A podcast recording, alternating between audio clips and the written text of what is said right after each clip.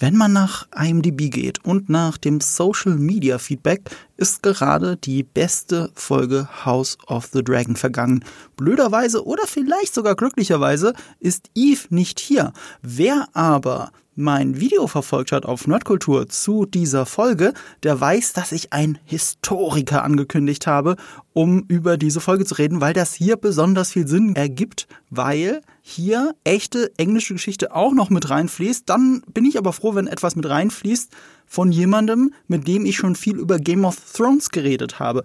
Wer Nerdkultur auch als Livestream schon vor Jahren zu Game of Thrones verfolgt hat, der wird jetzt ein Halleluja erleben, weil Jochen zurück ist. Hi Jochen.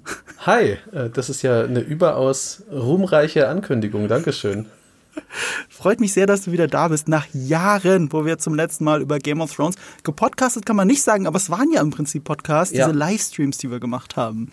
Äh, für alle, die Jochen nicht kennen, Jochen ist ein Kollege von mir bei Webedia ähm, wo man ihn noch gesehen haben könnte, mit mir vor allem, auch vor kurzer Zeit schon wieder. Das werden wir am Ende der Sendung auch noch mal kurz ansprechen. Aber erstmal wunderschön, dass du da bist. Und dann auch direkt die Gretchenfrage, ist diese, diese ganze Lobhudelei zu dieser Folge berechtigt? Äh, ich habe erst vor einer Stunde oder so meiner Freundin, die die Folge noch nicht gesehen hat, gesagt, dass ich ihr spoilerfrei verkünden kann, dass das in meinen Augen die bisher beste Folge ist.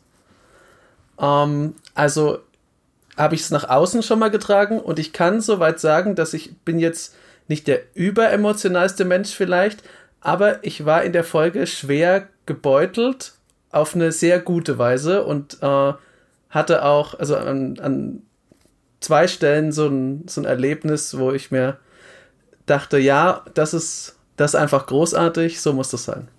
Du hattest Tränchen im Auge. Sag's ruhig. Ich habe auch mal herzhaft geschluchzt später, ehrlich gesagt, weil es, äh, ich dachte ehrlich gesagt, die Tränchen im Auge bleiben. Das war sozusagen ja. der, das, die Tränchen waren eher für die Glorie hm. und das Schluchzen war dann später tatsächlich, ähm, weil es um meinen Lieblingscharakter ging in House of the Dragon und das sehr, sehr herzzerreißend war, das mit anzusehen, was da passiert ist.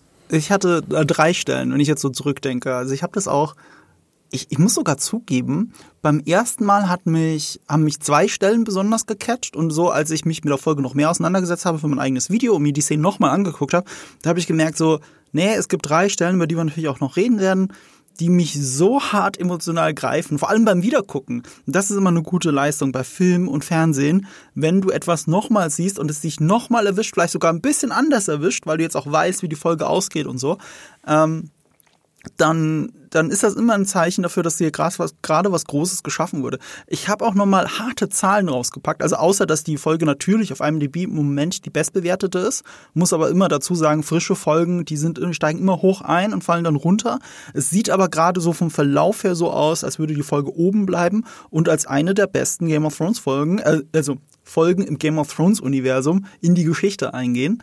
Ähm, es, äh, ich habe eine Überumfrage gemacht. Ich habe eine Umfrage gemacht auf Nerdkultur. Das ist ja sehr praktisch, dass man das im Community-Tab machen kann, so dass es im Abo-Feed auftaucht. Und es haben halt ganze 6000 Leute von euch abgestimmt. 6.500 Leute.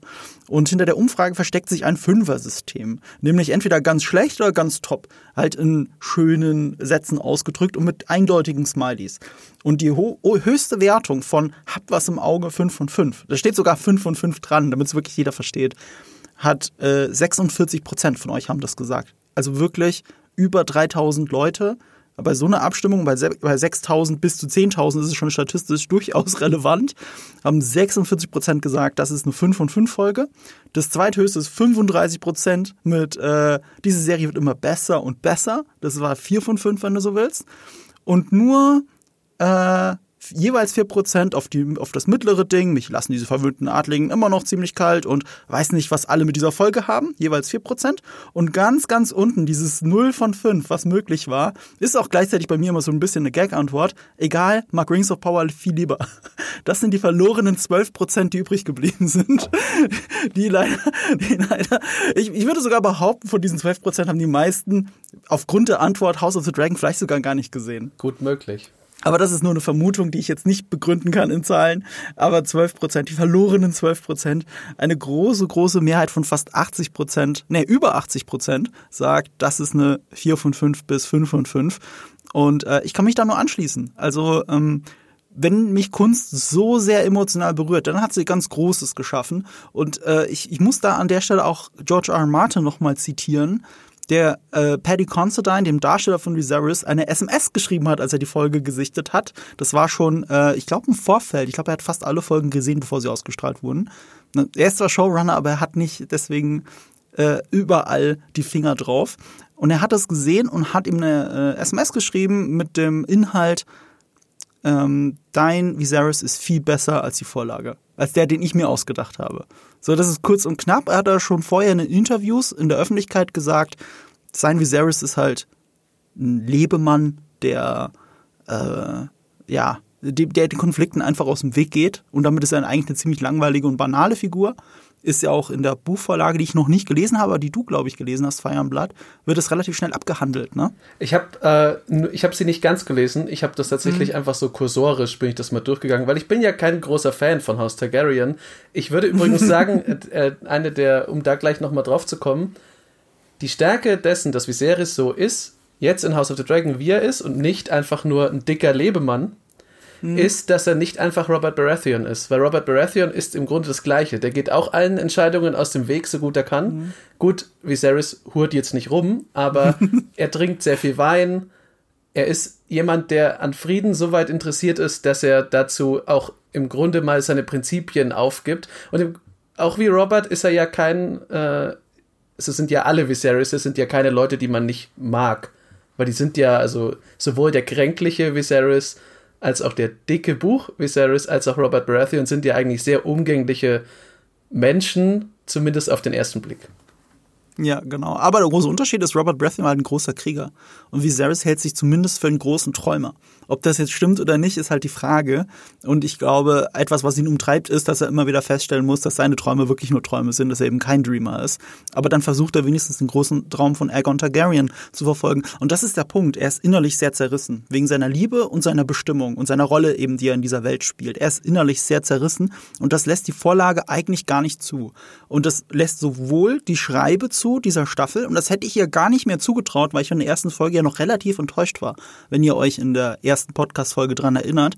Ähm, das war mir, da waren mir, da waren es wirklich nur Adlige, die mich nicht interessieren. Und jetzt bin ich an einem Punkt angekommen, wo ich mitheulen möchte. Ähm, und äh, weil, weil hier so, weil Viserys mit Viserys geht das Herz dieser Serie. Ich, ich kann es nicht anders sagen. Er, er, er hat es zumindest immer gut gemeint. Er hat es falsch gemacht, aber er hat es immer gut gemeint. Und, und alleine das ähm, tut schon sehr weh, das zu sehen. Und Paddy Considine hat es eben auch so interpretiert.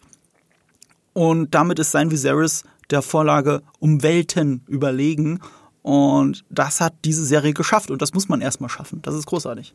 Ich würde übrigens äh, dem widersprechen, dass ich stimme dir zu, bei er hat es gut gemeint. Das ist absolut mhm. das, was sich durch die Herrschaft von Viserys dem Ersten durchzieht.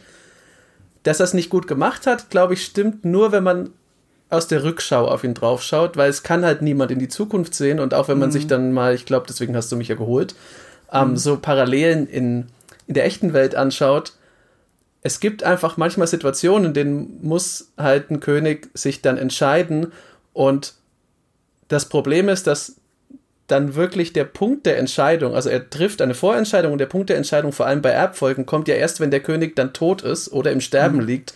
Und da kann sich so gut wie niemand mehr wehren gegen irgendwas, das man mit ihm macht. Und dass du natürlich, dass am Ende einer Herrschaft die Probleme dann größer werden, vor allem wenn man vorher sehr freundlich war und immer auf alle zugegangen ist, das ähm, ist zwar in der Geschichte oft so, aber das kann man nicht unbedingt vorhersehen, wenn man die Person ist. Ich, ja, aber ich glaube schon, dass ich in vielen Situationen am liebsten reingerufen hätte, Viserys, du machst es gerade falsch. Es reicht nicht, wenn du den Raum hineinrufst, ich bin der König, ihr haltet euch daran, was ich gesagt habe, ihr vertragt euch jetzt und dann geht. Das ist keine Art der Konfliktlösung, die funktionieren wird. Das stimmt. Dafür muss ich kein Hellseher sein. Das, das, ich würde auch sagen, aber das ist, glaube ich, eher ein menschlicher Fehler von ihm, weil er geht davon aus, dass die Leute so sind wie er, auch wenn er es besser wissen kann und er, er weiß es auch im Grunde oft besser. Ähm, aber seine Lösungen als König finde ich eigentlich gar nicht so schlecht die meiste Zeit. Er, ist, er, scheint manchmal ein bisschen schwach, aber er ist jetzt auch niemand, der einfach trotzig ist. Also er ist jetzt kein ja. Stannis Baratheon, der aus purem Trotz irgendwas macht. Nee, nee. Nee, das nicht, das nicht. Dieses Reinrufen und dann gehen, ähm, ich, ich glaube schon, dass er weiß, dass es nicht funktionieren wird. Er geht nicht davon aus, dass die Leute so sind wie er. Er ist schon so schlau. Er, er, er drückt halt die Augen zu und will das nicht sehen. Insofern haben sie natürlich die Charakteristik des Buches behalten, nämlich dieses, er geht Konflikten aus dem Weg. Es ist nur hier sehr viel verständlicher, warum das so ist. Ja. Also er ist ja kein perfekter Mensch. Also es geht nicht mal darum, ob er perfekter Herrscher ist, er ist kein perfekter Mensch. Also Konflikten in der Familie aus dem Weg zu gehen, ist eh schon schwierig genug. Wir kennen das alle. Es ist nur menschlich, wir handeln. Und deswegen hat, äh, ähm, heulen wir auch am Ende so mit. Es ist aber so, es wäre natürlich, wenn er hier und da eine bessere Entscheidung getroffen hätte, eine besonnenere Entscheidung, würde, wäre vieles nicht passiert. Man kann aber auch sagen, dass die Geschichte ihm natürlich recht gibt, weil wie wir ja aus Game of Thrones wissen, ohne jetzt House of the Dragon zu spoilern, aber wie wir aus Game of Thrones wissen, am Ende des Tages siegt der äh, ähm, wie gesagt, wie heißt er nochmal, der, der, nicht der, der, der Prinz, der Prince that was verheißen wurde. Der, genau, der, ja, ja. Der, der Prinz, der verheißen wurde, am Ende siegt er ja. Auch wenn er dann an die Mauer geht und noch, und noch äh, eine, eine, eine, die, die Welt von nichts bewacht. Ich weiß das gar nicht mehr übrigens. Heißt es, heißt es im Deutschen, weil das habe ich jetzt nicht mehr äh, im Kopf, heißt es der Fürst, der verheißen wurde oder der Prinz? Weil das finde ich immer, das ist, das regt mich jedes Mal auf, wenn das so übersetzt wird, ähm, weil es halt in den allermeisten Fällen falsch ist. Das ist eine gute Frage, aber es kann natürlich auch damit zusammenhängen, dass die Bücher ja zwei unterschiedliche Übersetzungen haben wenn ich es mir habe richtig sagen lassen. Also die allererste Übersetzung der Game of Thrones Bücher ist halt äh, sehr viel Fantasy-mäßiger und viel weiter weg von der Serie, ne? Es hat, glaube ich, auch äh, eben im englischen Original muss man dann müsste man glaube ich schauen, weil es hat ja was zu tun mit den Vorbildern, die äh, mhm. äh, George R. R. Martin hatte und weil zum Beispiel in Wales ist ein Prince ja tatsächlich, also ist Prince und mhm. Fürst das Gleiche, auch wirklich einfach das Gleiche, deswegen gibt es ja den Prince of Wales. Mhm. Ähm, aber schon, wenn man dann rübergeht nach England, ist eben Prince und Lord oder, oder King eben sind überhaupt gar nicht mehr das Gleiche. Das ist übrigens eine gute Überleitung, die du gerade geschaffen hast, aus zwei Gründen. Das eine ist, äh, in House of the Dragon gibt es tatsächlich dieses Übersetzungsproblem. Also ähm, der Prinzrebell, The Rogue Prince, ist ja ähm, hier Damon Targaryen. Ja. Und der Crabfeeder heißt im Original ähm, äh, hier der Prince, äh, der Prince of the Triarchy? Nee, wie nennen sie ihn dann? Das ich habe schon wieder vergessen. Wir haben es im Podcast gehabt schon mehrmals. Ich habe sogar ein ganzes Video darüber gemacht. Ich habe das dann die Schurkenprinzen von House of the Dragon genannt, also meine zweite Folgeanalyse. Äh, ich habe jetzt gerade den, den, den Originaltitel vergessen, aber es war mit Prince. Mhm. So, also der Crabfeeder wird auch Prinz genannt, obwohl er nicht adlig ist. Ah, oder zumindest glaube ich nicht Adel, wenn dann der Adelstand erhoben. Und äh, in der deutschen Übersetzung, ähm, zumindest im Wiki, noch aus den Büchern, wird er aber Fürst genannt. Also es ist genau dieses Problem, vor diesem Problem stehen wir. Also dass die deutsche Übersetzung dann höchstwahrscheinlich, ich weiß nicht, wie es in der Serie war, aber höchstwahrscheinlich daraus machen muss, ähm, dass du äh, den Prinz Rebell hast, weil er auch wirklich ein Prinz ist, ein königlicher Prinz, aber der andere ist ein Fürst. Ja, das muss man immer gucken. Es ist im, letztlich ist es ja für die, für die Serie an sich ist es ja glücklicherweise egal. In den allermeisten ja, genau. Fällen, 99 Prozent ist es egal das ist halt nur immer sehr interessant, wenn man da mal drauf schaut. Äh, vor mhm. allem, weil Prince auch im Deutschen natürlich immer mit einem Mann verbunden ist. Wenn man es einfach Stimmt. eins zu eins übersetzt. Ja. Und das ist natürlich, äh, daraus bezieht sich ja viel, im Deutschen noch mehr von der, von der Zweideutigkeit von dieser Prophezeiung. Im Englischen ist es eh zweideutig, im Deutschen ist es erstmal nicht zweideutig, da muss man erst draufgestoßen werden. Und dann die zweite Übersetzung, warum wir jetzt eine Brücke schlagen können zur Folge endlich. Ähm, diese Folge heißt The Lord of the Tides, was der Titel ist von äh, demjenigen, der auf dem Driftwood-Thron, auf dem Treibholzthron müsste man es dann übersetzen, sitzt von äh, Driftmark. Äh, in dem Fall war es die ganze Zeit oder ist immer noch, man darf es nicht vergessen, er ist nicht gestorben, noch nicht, äh, Lord Corlys Velaryon. Und äh, man könnte es übersetzen im Deutschen mit der Herr der Gezeiten. Das würde ja so ein bisschen passen, aber die Folge heißt offiziell der Lord der Gezeiten, weil da sind wir bei dem Denglisch der Serie. Wir haben äh, in der Übersetzung auch von Game of Thrones heißt es ja immer noch Lords.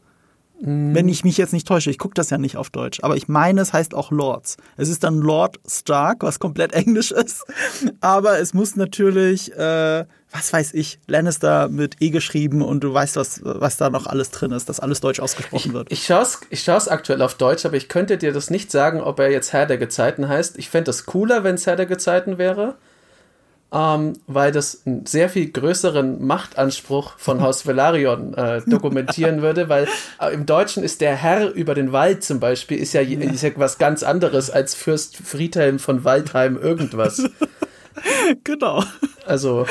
Aber es ist der Lord der Gezeigt. So heißt die Folge zumindest äh, bei ähm, äh, Wow, ehemals Sky Ticket. Da habe ich nochmal nachgesehen. Vor allem musste ich da mehrmals nachsehen, weil in den letzten zwei Tagen ähm, die Folge länger, längere Zeit Episode 8 hieß, einfach nur. In alter Tradition, Grüße gehen raus an, an Disney Plus, weil wer die Endor-Podcast hört, weiß, dass ich mich jede Folge bisher drüber lustig machen konnte, dass der Praktikant die Titel eingegeben hat und es immer falsch gemacht hat. Entweder hat er sich vertippt oder er hat sie alle Episode 1, 2, 3, 4 genannt, obwohl es auf IMDb ganz klare Namen gibt für diese Folgen. Und äh, er ist sehr merkwürdig und er lässt das, er hat es ja sehr lange stehen lassen und es war so bei Wow, sie haben es zwei Tage lang, haben sie Episode 8 genannt, bevor bevor sie es umbenannt haben. Äh, deswegen Grüße gehen raus. Auch ausnahmsweise mal an Wow statt an Disney Plus. So, das ist der Titel der Folge. Ähm, eine Besonderheit sind Regie und Drehbuch. Ähm, wir hatten es auch schon in den anderen Folgen. Es sind sehr viele Drehbücher aus dem Writers Room. Also bei Drehbüchern muss man immer sagen, Writers Room bei einer Serie funktioniert anders, als man denkt. Es ist nicht so, als würde jetzt eine Person sitzen und einfach ein Drehbuch schreiben. Die, die, die, in einem Writers Room legen sie fest, was die, was die Plotpoints sind, die in jeder Folge passieren müssen, welche Szenen rein müssen. Das wird alles festgelegt und dann wird einer der Writer auserkoren, nach Hause zu gehen und das Drehbuch dazu zu schreiben und das wird dann im Writers Room nochmal auseinandergenommen, ergänzt und was weiß ich alles. So, so funktioniert Writers Room. Ähm, das heißt, dass äh, die weibliche Perspektive bei dieser Serie sehr groß ist, sogar größer ist als bei Game of Thrones, weil sehr viele Autorinnen in House of the Dragon involviert sind. Und diese Folge ist jetzt von Aline Shim. Die kannte ich vorher nicht. Das liegt auch daran, weil sie vor allem durch eine Serie bekannt ist, wenn ich es mal richtig gesehen habe. Light as a Feather heißt die und die kenne ich halt nicht. Kennst du die? Nee, ich habe mich auch, äh, als ich das gelesen habe, gefragt, kenne ich das? Habe ich da irgendwie. Ich glaube, ich habe schon mal davon gehört aber ich habe es nicht geguckt. Die Regisseurin kennt man wahrscheinlich, aber auch nur, also auch anhand dessen, weil sie an sehr vielen Serien beteiligt war und immer einzelne Folgen gemacht hat. Äh, ich habe mir dazu mal aufgeschrieben Marvel's Runaways und Dead to Me. Das war Jita Vasant Patel, also indischer Abstammung, wenn ich das richtig rauslese. Und zusammen haben sie die beste Folge dieser Serie kreiert. Und das fand ich, das fand ich ganz schön, weil gerade die weiblichen Regisseurinnen auch bei der vierten Folge, die Twilight-Episode, wie ich sie mir nenne, also als es um Rhaenyra und Damon geht, als sie in äh, Flohloch, in äh, äh, Flea unterwegs sind, ähm, der Female Gaze in dieser Serie und gerade dann die zwischenmenschlichen Momente sind besonders gut gelungen. Und das hätte ich nicht gedacht, weil die erste Folge, die noch von Miguel Sapochnik ist, eben sehr auf Action, sehr auf Montagen, sehr auf Erzählen, sehr auf Visuelles setzt. Und es sind gerade diese Charakterfolgen, die dann besonders hängen bleiben. Und die sind hier auffällig oft von Frauen geschrieben und von Frauen inszeniert. Und deswegen wirklich Kudos dafür. Ähm, ich freue mich, dass die Serie da im Laufe der Zeit eben die Charaktere schön getroffen hat, so dass ich wirklich endlich mitfühlen kann, weil ich war sehr lange Zeit auf dem, das sind alles Adlige, die mir am Arsch vorbeigehen Modus. Also, also wirklich, wirklich, wirklich. Ich, ich gehöre sogar zu denen, die sagen, mit dem Zeitsprung ist die Serie noch mal besser geworden, weil obwohl Millie Alcock das wirklich fantastisch gespielt hat, Emma Darcy, die ist auf so einem anderen Level. Also ich, ich meine, ich hatte jetzt drei Folgen mit ihr und ich habe wirklich so das, nee, zwei Folgen sind es ja gerade mal. Nee, warte mal, drei, drei, so, sechste, siebte, achte. Und die hat mich schon ab der ersten komplett überzeugt, weil sie hat so eine Art zu reden, wie sie diese Lines delivert. Das ist, ähm, das gibt dem Ganzen so eine Schwere. Und diese Preview darauf hatten wir schon im allerersten Moment dieser Serie, wo sie nur aus dem Off erzählt, was passiert. Das ist ja sie. Und da hatte ich mich schon in diese Stimme verliebt, so nach dem Motto, das ist eine großartige Schauspielerin. Der möchte ich, der könnte ich stundenlang zuhören. Die kann von mir aus nur noch Hörbücher einsprechen. Ich bin dabei. Ich finde, die wirkt, ähm, ins, also zum einen, sie wirkt natürlich erwachsener. Also jetzt, das ist ja auch der, der Sache geschuldet. Also sie wirkt auch ein bisschen trauriger. Mhm. Das finde ich ganz gut. Das ist mehr wie jemand, der halt jetzt lang genug schon, also der nicht mehr diesen Teenager-Trotz hat, ja, ich bin eine Frau, aber was macht das aus? Mhm. Äh, sondern der halt weiß, also es gibt hier ein Konstrukt, da bin ich abgesichert, aber ich bin auch eine Frau. Und das heißt leider, dass es gar nicht so sicher ist, wie das aussieht alles. Ja, ja. Du merkst ihr dieses, äh, dieser Gefahrenbereich, in dem sie sich die ganze Zeit bewegt und dass sie gelernt hat, alles abzuwägen, merkst du an. Es gibt ja diesen Schlüsselmoment, wo sie Damon den Antrag macht. Im Prinzip macht sie ihm einen Heiratsantrag im fucking Mittelalter. So, sie steht da an der Balustrade, sieht die Schiffe der Familie wegfliegen und die drei Drachen und darunter der größte Drache dieser Welt. Mhm. Und sie weiß, jetzt hat sich gerade alles verändert und sie muss jetzt mit Damon eine Lösung dafür finden wie sie, wie sie, wie sie das Bündnis schließen. Und sie macht ihm im Prinzip einen Heiratsantrag. Und das ist alles nicht nur aus Liebe, sondern auch politisch. Und all diese Besonnenheit äh, und gleichzeitig emotionale Tiefe, weil das ist ja immer noch eine angreifbare Person, die wir mit 15 Jahren kennengelernt haben, die auf der eben all das die ganze Zeit lastet. Es gibt ja diesen emotionalen Moment, wo sie heulend am Bett von Viserys sitzt. All das belastet sie ja, seit sie ja. 15 ist. Und wir sind jetzt 20 Jahre später. Und es belastet sie. Und das fühlen wir sowohl mit, als bewundern auch ihre politische ähm, wie politisch geschickt sie ist. Ob sie jetzt in der einen Folge war, wo sie die, wo sie dieses Proposal gemacht hat, einfach Helena verheiraten mit äh, Jake Harris, damit sind alle Probleme erledigt. Und dann stand aber Alicent und hat so, das gibt's auch als Meme so, wir haben ein Problem. Und dann kommt, dann kommt Allison, hält den Zettel hoch, ich habe eine Lösung. Und dann kommt Allison, zerreißt das, ich will aber ein Problem haben. I want to be mad about it. so. Ja. Man sieht auch, ähm, aber also ich finde das, ich finde sie deswegen auch eine gute weibliche Figur. Also ich habe jetzt nicht die höchste Deutungshoheit natürlich darüber, aber ich finde das ähm, aus so aus so dieser Mittelalterperspektive finde ich sie eine sehr sehr interessante Figur, weil sie ist stark, sie ist klug.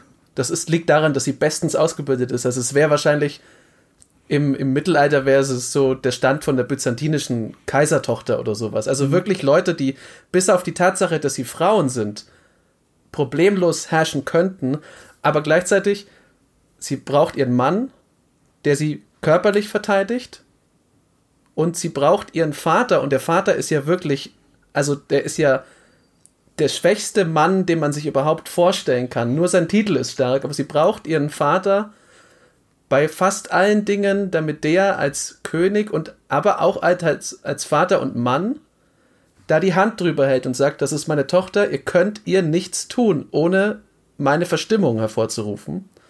Und das macht es sehr tragisch, weil du kannst, da sieht man halt, du kannst so schlau und cool und mächtig sein, wie du willst. Du kommst aus, die, aus manchen Käfigen nicht raus. Ja. Aber, aber sie hat es halt gelernt, damit zu arbeiten.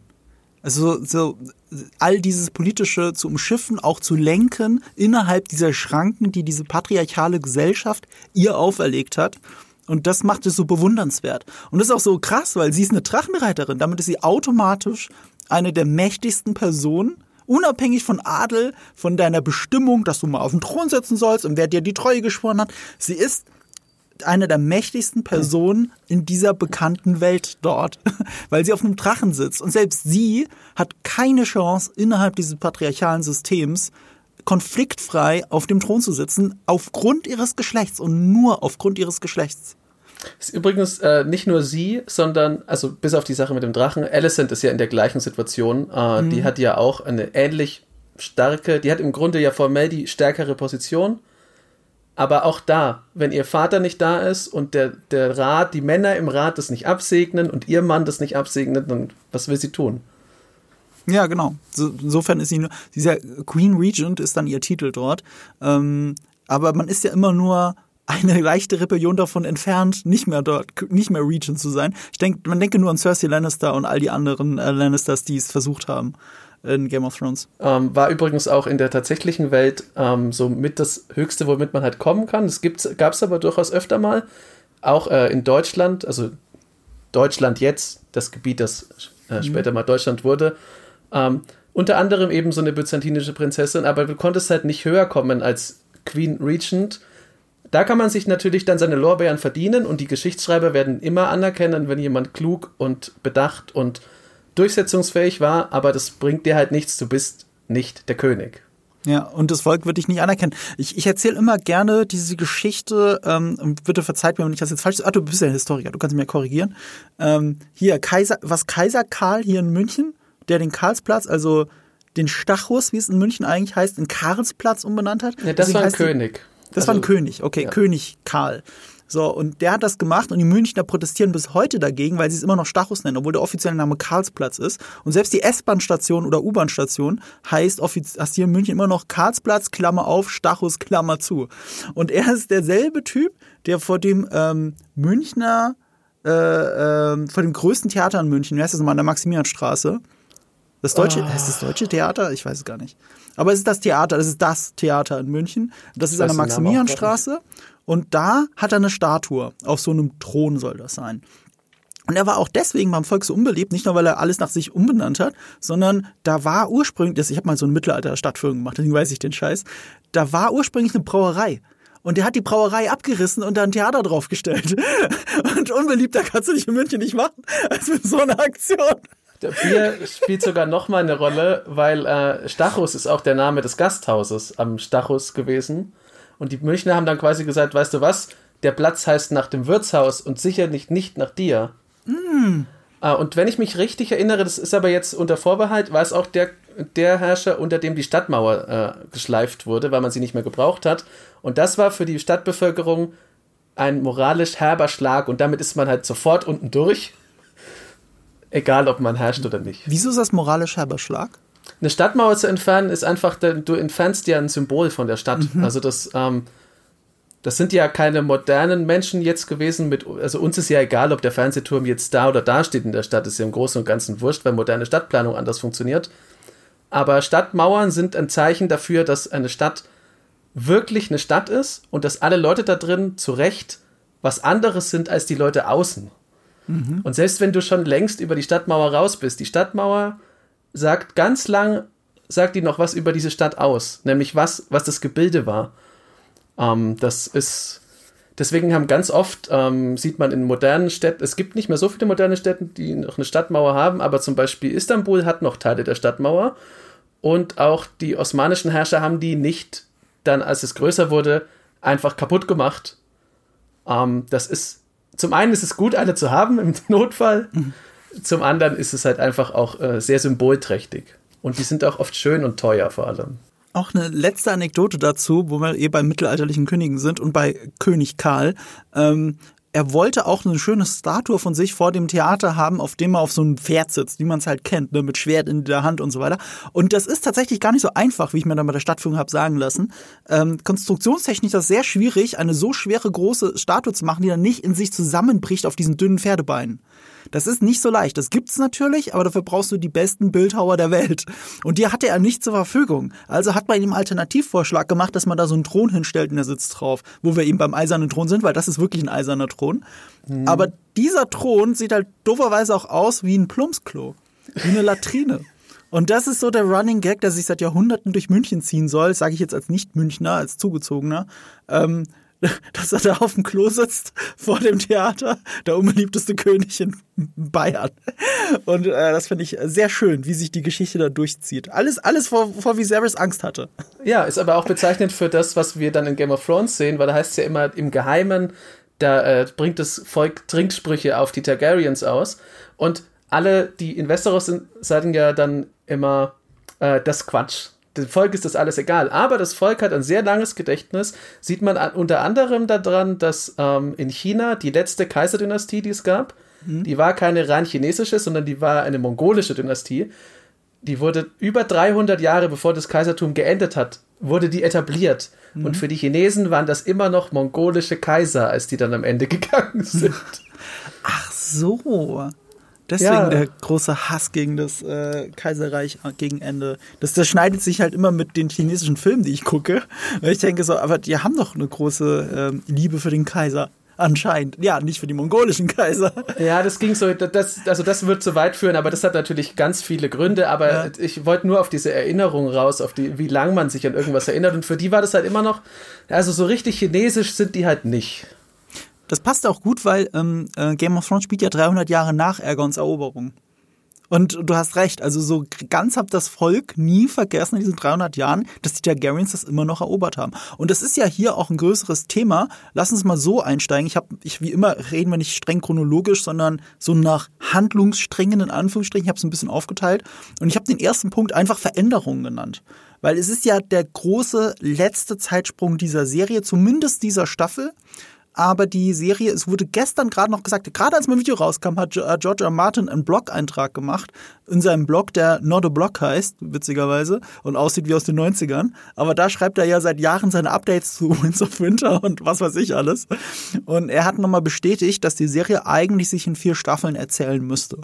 Und wenn das jetzt wirklich bei den vier Staffeln bleibt, zwei sind bestellt, drei bis vier haben sie schon gesagt, wäre eigentlich so ein Wunsch, den sie hätten für die Serie, für diesen Erzählstrang, Dance of the Dragons. Ähm, wenn das mit den vier Staffeln wirklich sich so ergeben würde, dann ist das auch der letzte spürbare Zeitsprung. Es gibt immer mal Zeitsprünge in Serien, gerade bei Game of Thrones auch, wenn man mal wirklich mit der Lupe draufschaut. Äh, die Kinder werden ja auch größer, also wirklich eine Staffel bildet zusammen mit dem Übergang irgendwo auch ein ganzes Jahr ab. Und äh, hier ist es dann nicht mehr nötig, weil wir jetzt an dem Punkt sind, wo alle Figuren so besetzt sind in einem Spielalter, wo das funktioniert. Also sie haben zum Beispiel für die Kinder von Rhaenyra und Alicent gesagt, die müssen im Spielalter zwischen 17 und 21 sein für diese Serie und jetzt sind sie dort. Ah, okay. Worauf wollte ich eigentlich hinaus? Ah ja, die Veränderung, stimmt. Äh, lass uns doch mal, wenn du schon mal hier als Historiker sitzt, und das ist ja meine große Ankündigung im Video gewesen, ich habe ein bisschen was erzählt zu den Valyra und den äh, Andalen die Andals, wie es im englischen Original mhm. heißt. Und äh, das ist hier ein Punkt, der mich auch überrascht hat, dass der wirklich ein großer Punkt ist.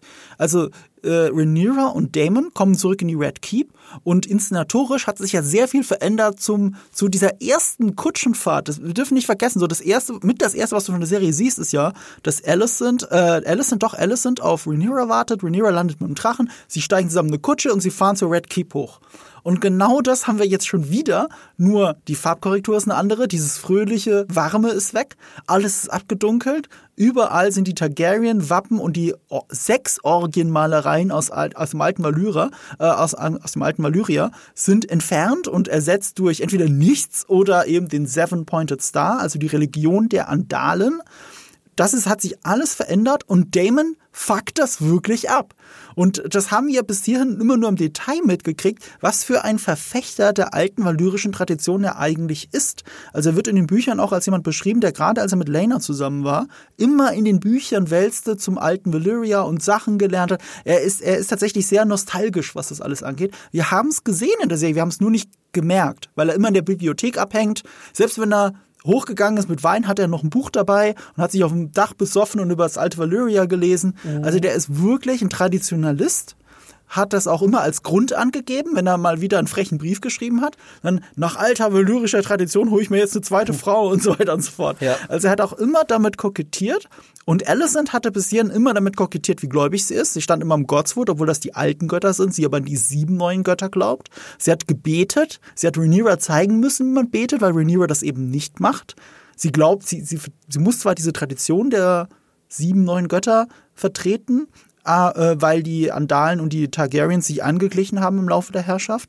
Aber Leben tut sie das ja nicht wirklich. Sie steht wirklich für die Targaryens und die Alicent steht für die Andals. Und jetzt in diesem letzten Zeitsprung von sechs Jahren hat sich ergeben, dass vor allem Alicent religiös sehr abgedriftet ist. Fundamentalistisch geradezu.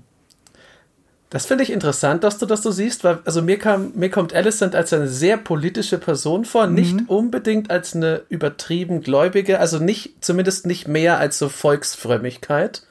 Ich glaube, Alicent ist, also in meinen Augen ist es immer so, dass Alicent schlau genug ist, gerade weil sie nur die Queen Regent ist, zu sagen, ja, also nach alter Väter Sitte in den Augen der Götter ist es schlau, das zu machen. Und der Vater beschützt das und die Mutter macht das das hilft ihr ja im Grunde, weil sie muss ja, das hatten wir ja vorhin, sie muss ja sich, sich, muss sich Unterstützung suchen und wenn sie das nicht bei ihren Männern bekommt, dann muss sie das eben aus was ziehen, womit wirklich ganz Westeros, also jetzt ohne Dorn noch, äh, womit ganz Westeros ähm, eben so eine gemeinsame Identität rauszieht. Und das sind halt die Seven lass uns beide Aussagen miteinander verbinden. Und zwar, Alicent als Kind definitiv hm. gläubig. Das merkt ja. man. Sie hatte wirklich von ganzem Herzen gebetet. Und für sie war es wirklich äh, sogar, würde ich sagen, ein welterschütterndes Ereignis, dass Rhaenyra sie angelogen hat im Godswood. Weil der Sage nach kann man im Godswood gar nicht lügen. Deswegen hat sie auch äh, äh, was alles, was Laris, äh, Laris Strong ihr da erzählt hat, sofort für bare Münze genommen und hat ihn nicht sofort geschaut, auch wenn sie, natürlich jetzt schlauer sein müsste, jetzt wo sie weiß, wozu er in der Lage ist. Ähm, aber ich glaube tatsächlich, dass sie sehr idealistisch war im jungen Alter. Und du hast recht, sie politisiert das Ganze. Sie nutzt es als Argument für ihre politische Motivation. Und das ist ein Punkt, den hatte ich auch in meinem Video ausgearbeitet. Sie ist eine Stellvertreterin für den amerikanischen politischen Konservatismus oder generell für Konservatismus. Ähm, das haben sogar äh, Miguel Sapochnik, ihr hatte ja das als Regieanweisung mitgegeben. Denk an Trump, hat er ihr gesagt. Vieles von dem, was du tust und was du sagst, hat in Wirklichkeit nichts miteinander zu tun. Du gibst religiöse Gründe, konservative Gründe vor, als, als, als, als Leitlinie. Es ging um Moral und um Anstand und um Werte und hier alles beschützen und alles soll so bleiben, wie es ist. Das sind die moralischen Werte des Konservatismus. Aber dein Handeln hinter den Kulissen kann durchaus zutiefst kriminell und moralisch verdorben sein und du zuckst nicht mit der Wimper. Es gibt diesen Moment in diesem ersten Ze großen Zeitsprung, diesen Zehn-Jahres-Zeitsprung, wo sie, ähm, wo äh, hier äh, Fabian Franke, will ich gerade sagen, äh, Sir Kristen Cole, mhm. äh, dieses das C-Word Word droppt, wie man so schön sagt im Englischen, ja. und sich entschuldigt. Und sie sagt dann auch, ich muss daran glauben, dass Anstand und Ehre äh, äh, prevailed. Ähm, wie ist die Übersetzung? Vorherrschen, glaube Vorherrschend, ne? Das, das, das, das ist Oder unsere Leitmotive. Ja. Ich muss daran glauben, das sagt sie. Und man glaubt sie auch. Sie muss daran glauben.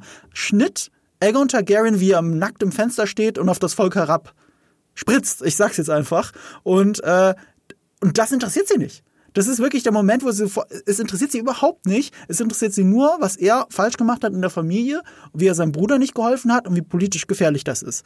Das sind die Sachen, die sie interessieren. Es interessiert sich nicht, wie moralisch verdorben ihr Sohn handelt. Und das wird in dieser Folge durch die Vergewaltigung ja nochmal überhöht. Sie predigt von den sieben, als wäre sie zutiefst gläubig, lebt es aber gar nicht. Damit ist es vorgeschoben. Wenn sie aber am Abendessen die Hände faltet, sie legt Wert darauf, dass sie beten, bevor sie essen, dann glaube ich ihr das gleichzeitig. Das ist die verlogene Seite des Konservatismus, des religiösen Konservatismus.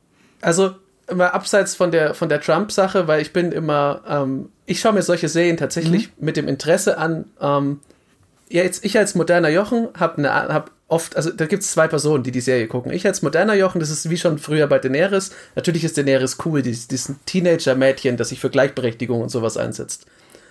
Ähm, und so der, dieser an fiktiver Historie interessierte Jochen, der achtet halt drauf, was ist diese Figur in ihrer Zeit, was ist ihre Stellung und ja, ich, also äh, wie gesagt, ich habe ja schon erwähnt, ich glaube, dass für Alicent das tatsächlich ein wichtiger Schild ist, weil sie eben keine Targaryen ist.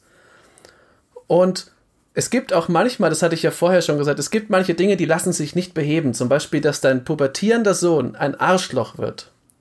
Das ist, also was, da kannst du ja ab einem gewissen Punkt, sie hat ihn ja vermutlich mit ihren Werten erzogen, aber was willst du tun? Es gibt halt Menschen, die sind scheiße.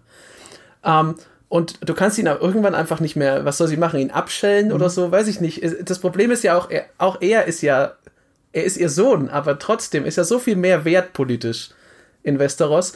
Und dann ich fand das auch schlimm, wie sie dann mit dieser Vergewaltigung umgegangen ist, aber ich meine auch, dass man ihr angesehen hat, dass das für sie, also, dass es gibt einen moralischen Punkt in Addison Hightower, der das zutiefst verabscheuungswürdig findet. Mhm. Und ich glaube, sich selber auch ein bisschen verabscheut dafür, was sie da, wo sie steht und was sie mhm. für eine Rolle spielen muss, weil sie kann ja nicht, also wenn das irgendjemand wäre, wäre Addison, glaube ich, äh, zu Recht jemand, der die Bestrafung fordern würde.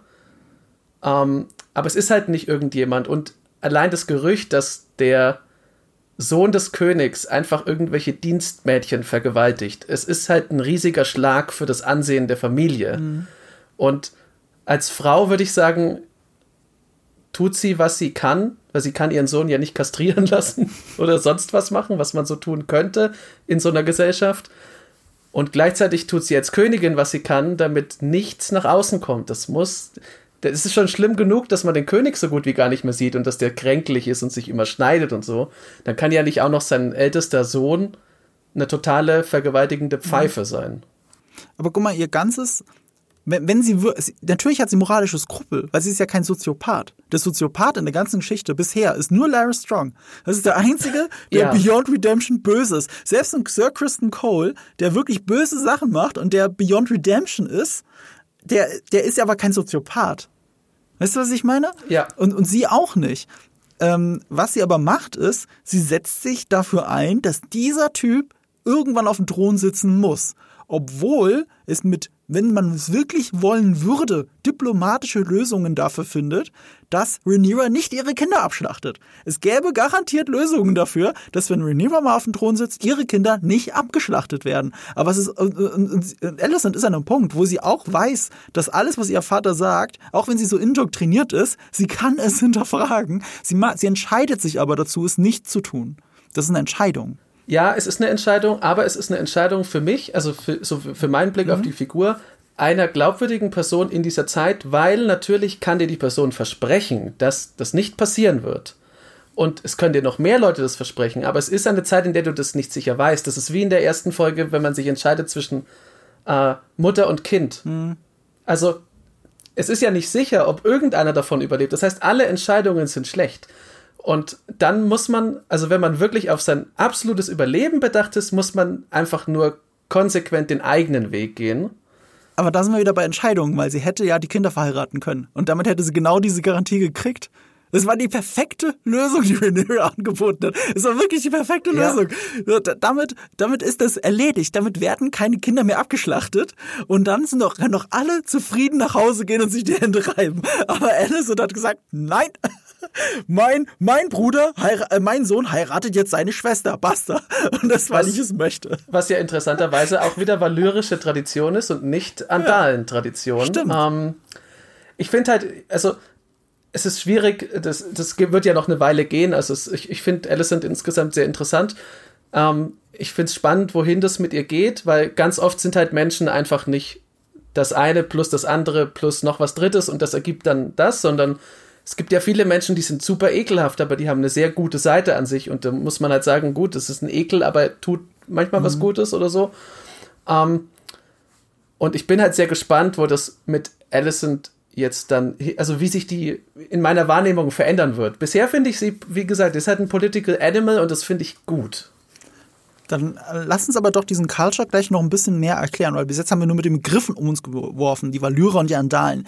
Die Valyra sollte hoffentlich einigermaßen klar mittlerweile sein, weil es dieses, dieses alte Imperium ist, das in sich zusammengefallen ist. Es ist sogar ein Freistaat, glaube ich. Es gab keinen König nach klassischem Verständnis bei ihnen. Und ähm, dieses alte Valyria, das jetzt das Lego-Set von Viserys ist, das ist in sich zusammengefallen und die haben aber mit Aegon dem Conqueror vor, in dieser Serie vor 130 Jahren eben Westeros erobert. Westeros wurde aber 6000 Jahre davor von jemand ganz anderen erobert, nämlich die Andalen.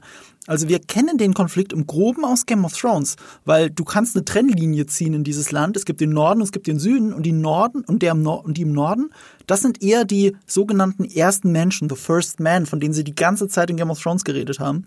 Die haben zusammen mit den Kindern des Waldes oder wie die nochmal hießen, ne, ja. äh, haben sie eben den Norden regiert und äh, die wurden verdrängt von den Andalen. Die sind von Essos rübergekommen, haben ihren Glauben mitgebracht und ihre Tradition. Und vieles dieser Traditionen finden wir schon die ganze Zeit in dieser Welt wieder, zum Beispiel das Rittertum.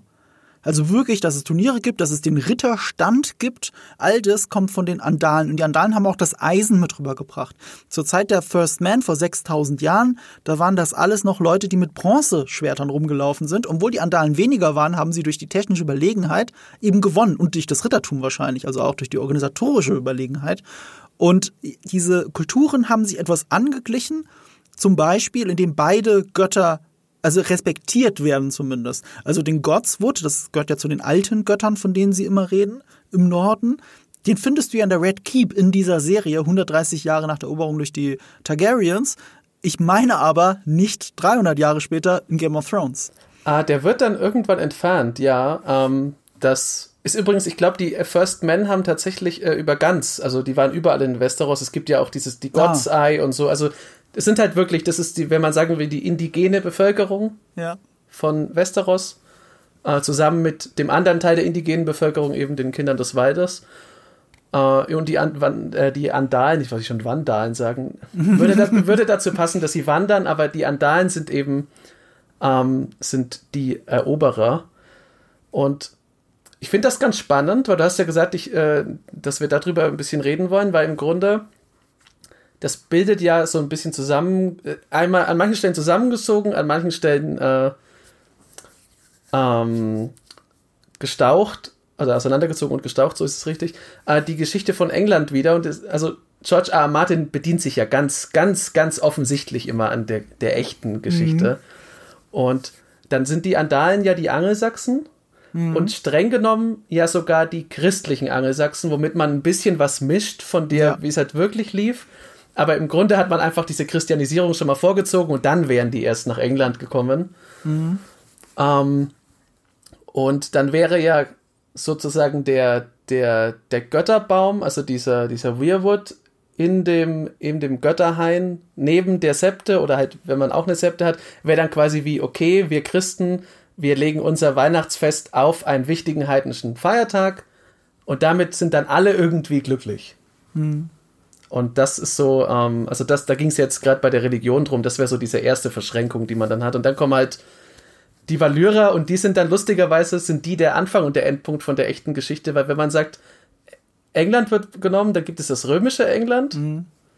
Und dann kommen die Valyrer und die sind natürlich sehr wie die Römer. Mhm. Also mit ihrer, mit ihrer Republik. Ja. Und dass sie so darauf bedacht sind, dass sie eben, also die kommen ja sogar noch aus dem Süden, mhm. aus dem eher globalen mhm. Süden, sind große Eroberer, bauen Straßen, ähm, haben die Griechen ihrer Welt, also die mit, äh, mit den Hopliten besiegt also das äh, im Grunde ist in der Geschichte sind jetzt die Römer am Anfang und am mhm. Ende.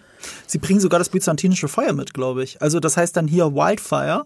Das war Feuer, das auf dem Wasser brennt. Das ist mhm. byzantinisches Feuer, auch für Kriegsführung gedacht. Das ist halt wirklich, so Zeug ist halt wirklich passiert. Oder auch, dass die Dothraki eigentlich die Mongolen sind, würde ich behaupten. Ist das ein passender Vergleich oder sind es dann eher die Vandalen? Ja, also bei den Dothraki muss man halt gucken, ja, könnten die Mongolen sein, es könnten die Hunnen sein. Es gibt mhm. ja mehr so Reitervölker, die durchaus immer bedrohlich sind für die Leute, die keine Reitervölker sind um sie rum. ähm, Skythen und so gibt es auch. Also das, äh, aber wahrscheinlich sind sie eher die Mongolen auch mit dem äh, Karl und Khan, das ist ja schon mhm. sehr nah aneinander. Ja, genau. Also äh, das hat er sich immer gut zusammengeklaut, so wie die Grundgeschichte von Game of Thrones fast eins zu eins die Rosenkriege sind, die in England stattgefunden haben. Und das ist halt etwas, ich meine, das ist uns als, als Deutschen nicht so bewusst, diese englische Geschichte. Ich weiß noch, dass ich zum ersten Mal damit verwirrt in Berührung gekommen bin, als ich noch ein Kind war. Also wirklich so mit acht oder zehn oder so. Und ich habe Robin Hood Helden in Strumpfhosen gesehen. Den großen Klassiker von Mel Brooks der im Grunde die gleiche Story Rings of Power hat, nämlich dass jemand ins Wasser springt und dann durch ein ganzes Meer schwimmt, um zum anderen Land zu kommen. Es ist dieselbe Story. und dann sogar Linien auf der Karte gezogen werden. Äh, kleiner Gag am Rande, aber das sind Sachen, die in Rings of Power wirklich passieren, genau wie in Mel Brooks Männer in Helden in Strumpfhosen. Und äh, da hat, da, da setzt irgendwann Robin zu einer großen Rede an und sagt, dass er die Völker in England ver, äh, miteinander vereinen möchte, was noch keinem gelungen ist. So die Angelsachsen und die Vandalen und was weiß ich alles. Und, und da habe ich wirklich so, Angelsachsen? Sachsen? Das verstehe ich nicht. Als Kind habe ich das halt nicht verstanden. Sachsen, das klingt sehr deutsch. Was hat das mit England zu tun? Das sind ja Sachen, die wissen wir gar nicht. Wir wissen, also viele wissen ja nicht, dass die Queen in Wirklichkeit absolut deutsche Abstammung ist und der Name Windsor, wie hießen sie vorher nochmal? Windsor ist ja ein, äh, äh, äh, ein erfundener Name, um dem, ihrem Königshaus etwas Englisches zu geben, damit die Leute, es war wegen dem Zweiten Weltkrieg, glaube ich, damit sie aufhören, äh, das Königshaus mit den Deutschen zu assoziieren. Ja, als Kriegspartei. Ähm, es gibt äh, es gibt das Haus Sachsen-Coburg. Ich glaube, es war Sachsen-Coburg. Genau, das ist das, also das sind die deutschen, es sind sehr starke deutsche Könige und ja. ähm, das, äh, die sind dann später eben, wie du gesagt hast, haben dann ein bisschen Imagepflege betrieben und haben gesagt, dieser verrückte deutsche Kaiser ist nicht unser Verwandter.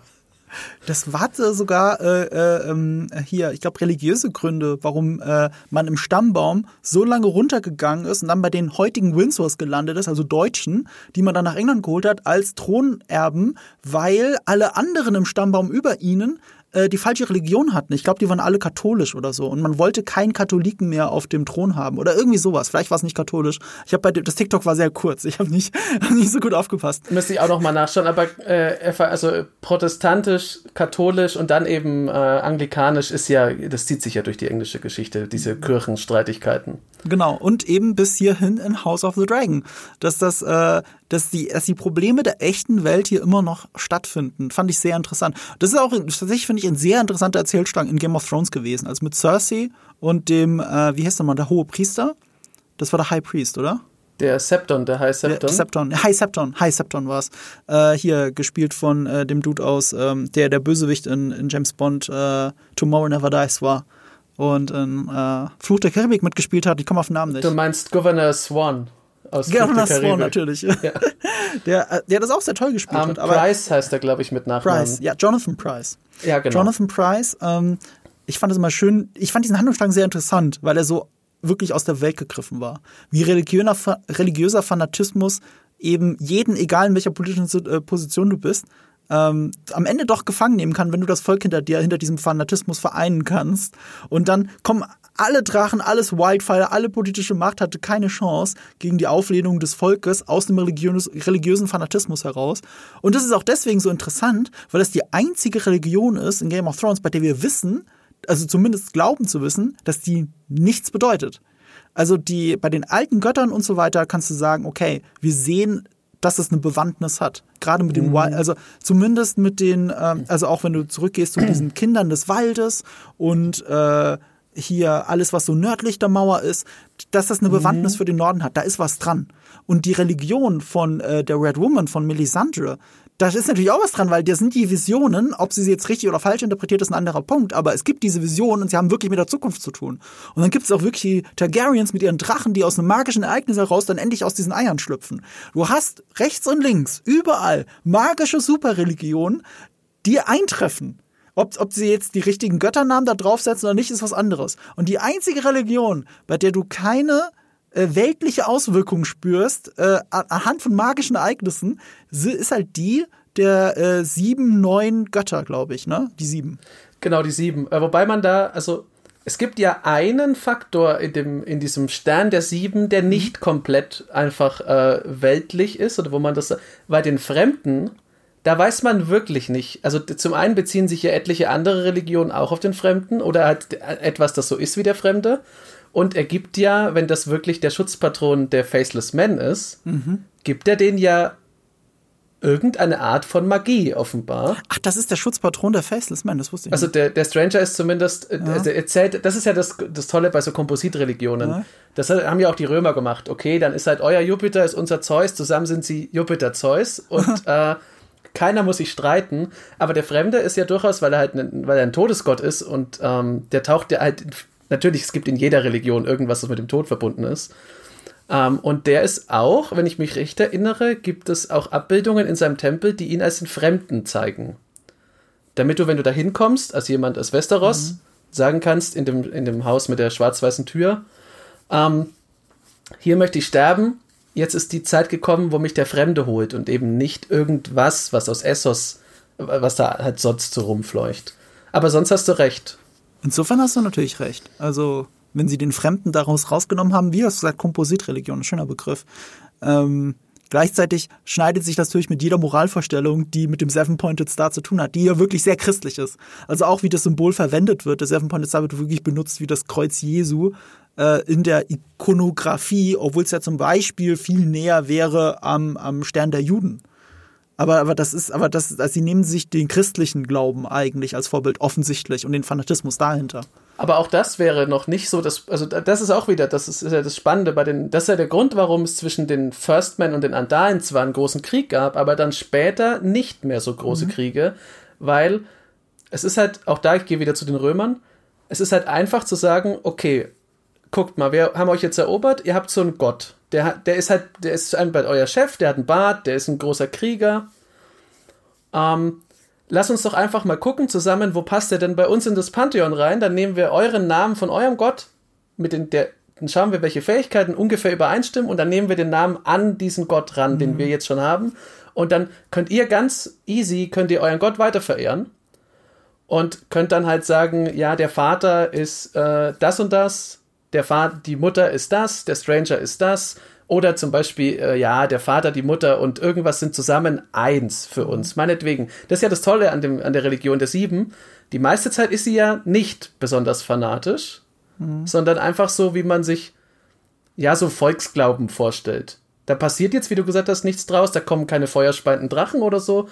Aber alle Leute wissen ungefähr, wann die Feiertage sind, wer der Chef ist, der hohe Septon, äh, dass man dem Septon gehorchen muss im Dorf und dass man den halt nicht verprügeln darf. Solche Regeln, die kennt jeder, da kann sich jeder dran halten, selbst jemand, der wirklich null damit zu tun hat, religiös betrachtet. lass mich noch eine Brücke schlagen, dann wieder zu House of the Dragon. Äh, von Geschichte, von wahrer Geschichte zu House of the Dragon.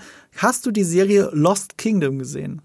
Nee, The Last Kingdom, sorry, nicht Lost Kingdom. Nein, habe ich mir noch nicht angeguckt, ähm, aber das ist ja nochmal eine andere Eroberung quasi von, von England. Die hatten es einfach nicht leicht, muss ja. man sagen. Ist ja, abgesehen von der Hauptfigur, die eine Sagenfigur ist, es sind sehr viele Figuren, sehr historische Figuren und setzen sich eben genau damit nochmal auseinander, mit dem Wandel in England, auch mit der Rolle von Religion und wer dann auf dem Thron sitzt und so weiter und so fort. Es ist eine mega trashige Serie, aber sie ist mein Guilty Pleasure. Ich habe die letzte Staffel noch nicht gesehen, aber ich finde es saulustig, die zu gucken.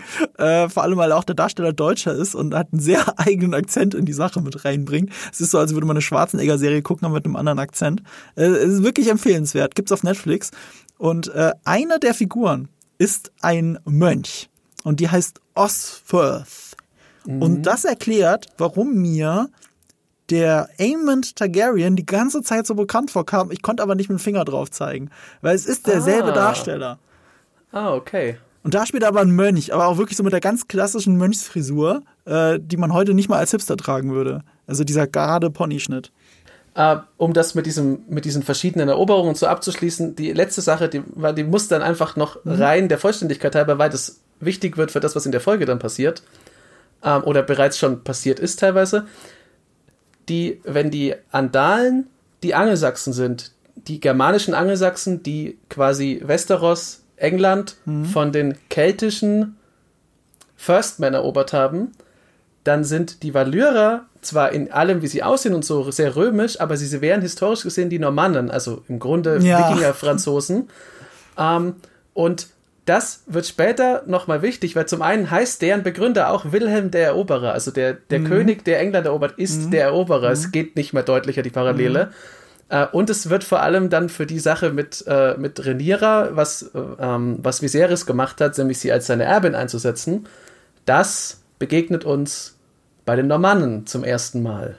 Ah, es gibt noch eine Parallele dazu. Daenerys ist eigentlich eine Normannin. Also im Rosenkrieg ist sehr entscheidend, dass ein, ähm, äh, dass ein äh, Normanne, muss es ja dann gewesen sein, in Frankreich im Exil lebte und dann mit einer Armee hoch nach England ist und den Thron erobert hat. Und das ist nämlich dann Daenerys. Sie ist, ja genau, sie ist quasi äh, Henry Tudor, ist es, glaube ich, ähm, der dann, also die Tudors ja, vererben ja dann ja, Die, die Lancasters und, äh, und die, die Yorks und dann ist es halt, ähm, also die Gloucesters, so ist es richtig. Ja, ja. Lass uns doch mal die Namen ganz kurz mal laut aussprechen. Die Yorks ist gleich die Starks. Die Lancasters ist gleich die Lannisters. Und die Tudors sind gleich die Targaryens.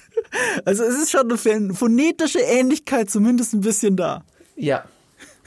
Ich gehe davon aus, dass George R. R. Martin, in welcher Hütte auch immer er gerade sitzt und angeblich Winds of Winter schreibt, so ein Whiteboard hat, wo er historische Namen hat, und dann ist gleich dahinter und dann den anderen Namen. Davon gehe ich äh, definitiv auch aus. Also das ist, es ist, es ist einfach kein Zufall. Da kann er keinem was erzählen. Aber ich wollte es noch sagen, weil ähm, dass eben die Normannen haben ähm, noch aus der Familie, aus der ersten Familie von Wilhelm dem Eroberer raus, zum allerersten Mal gesagt, hier wird eine Frau mein Erbe sein.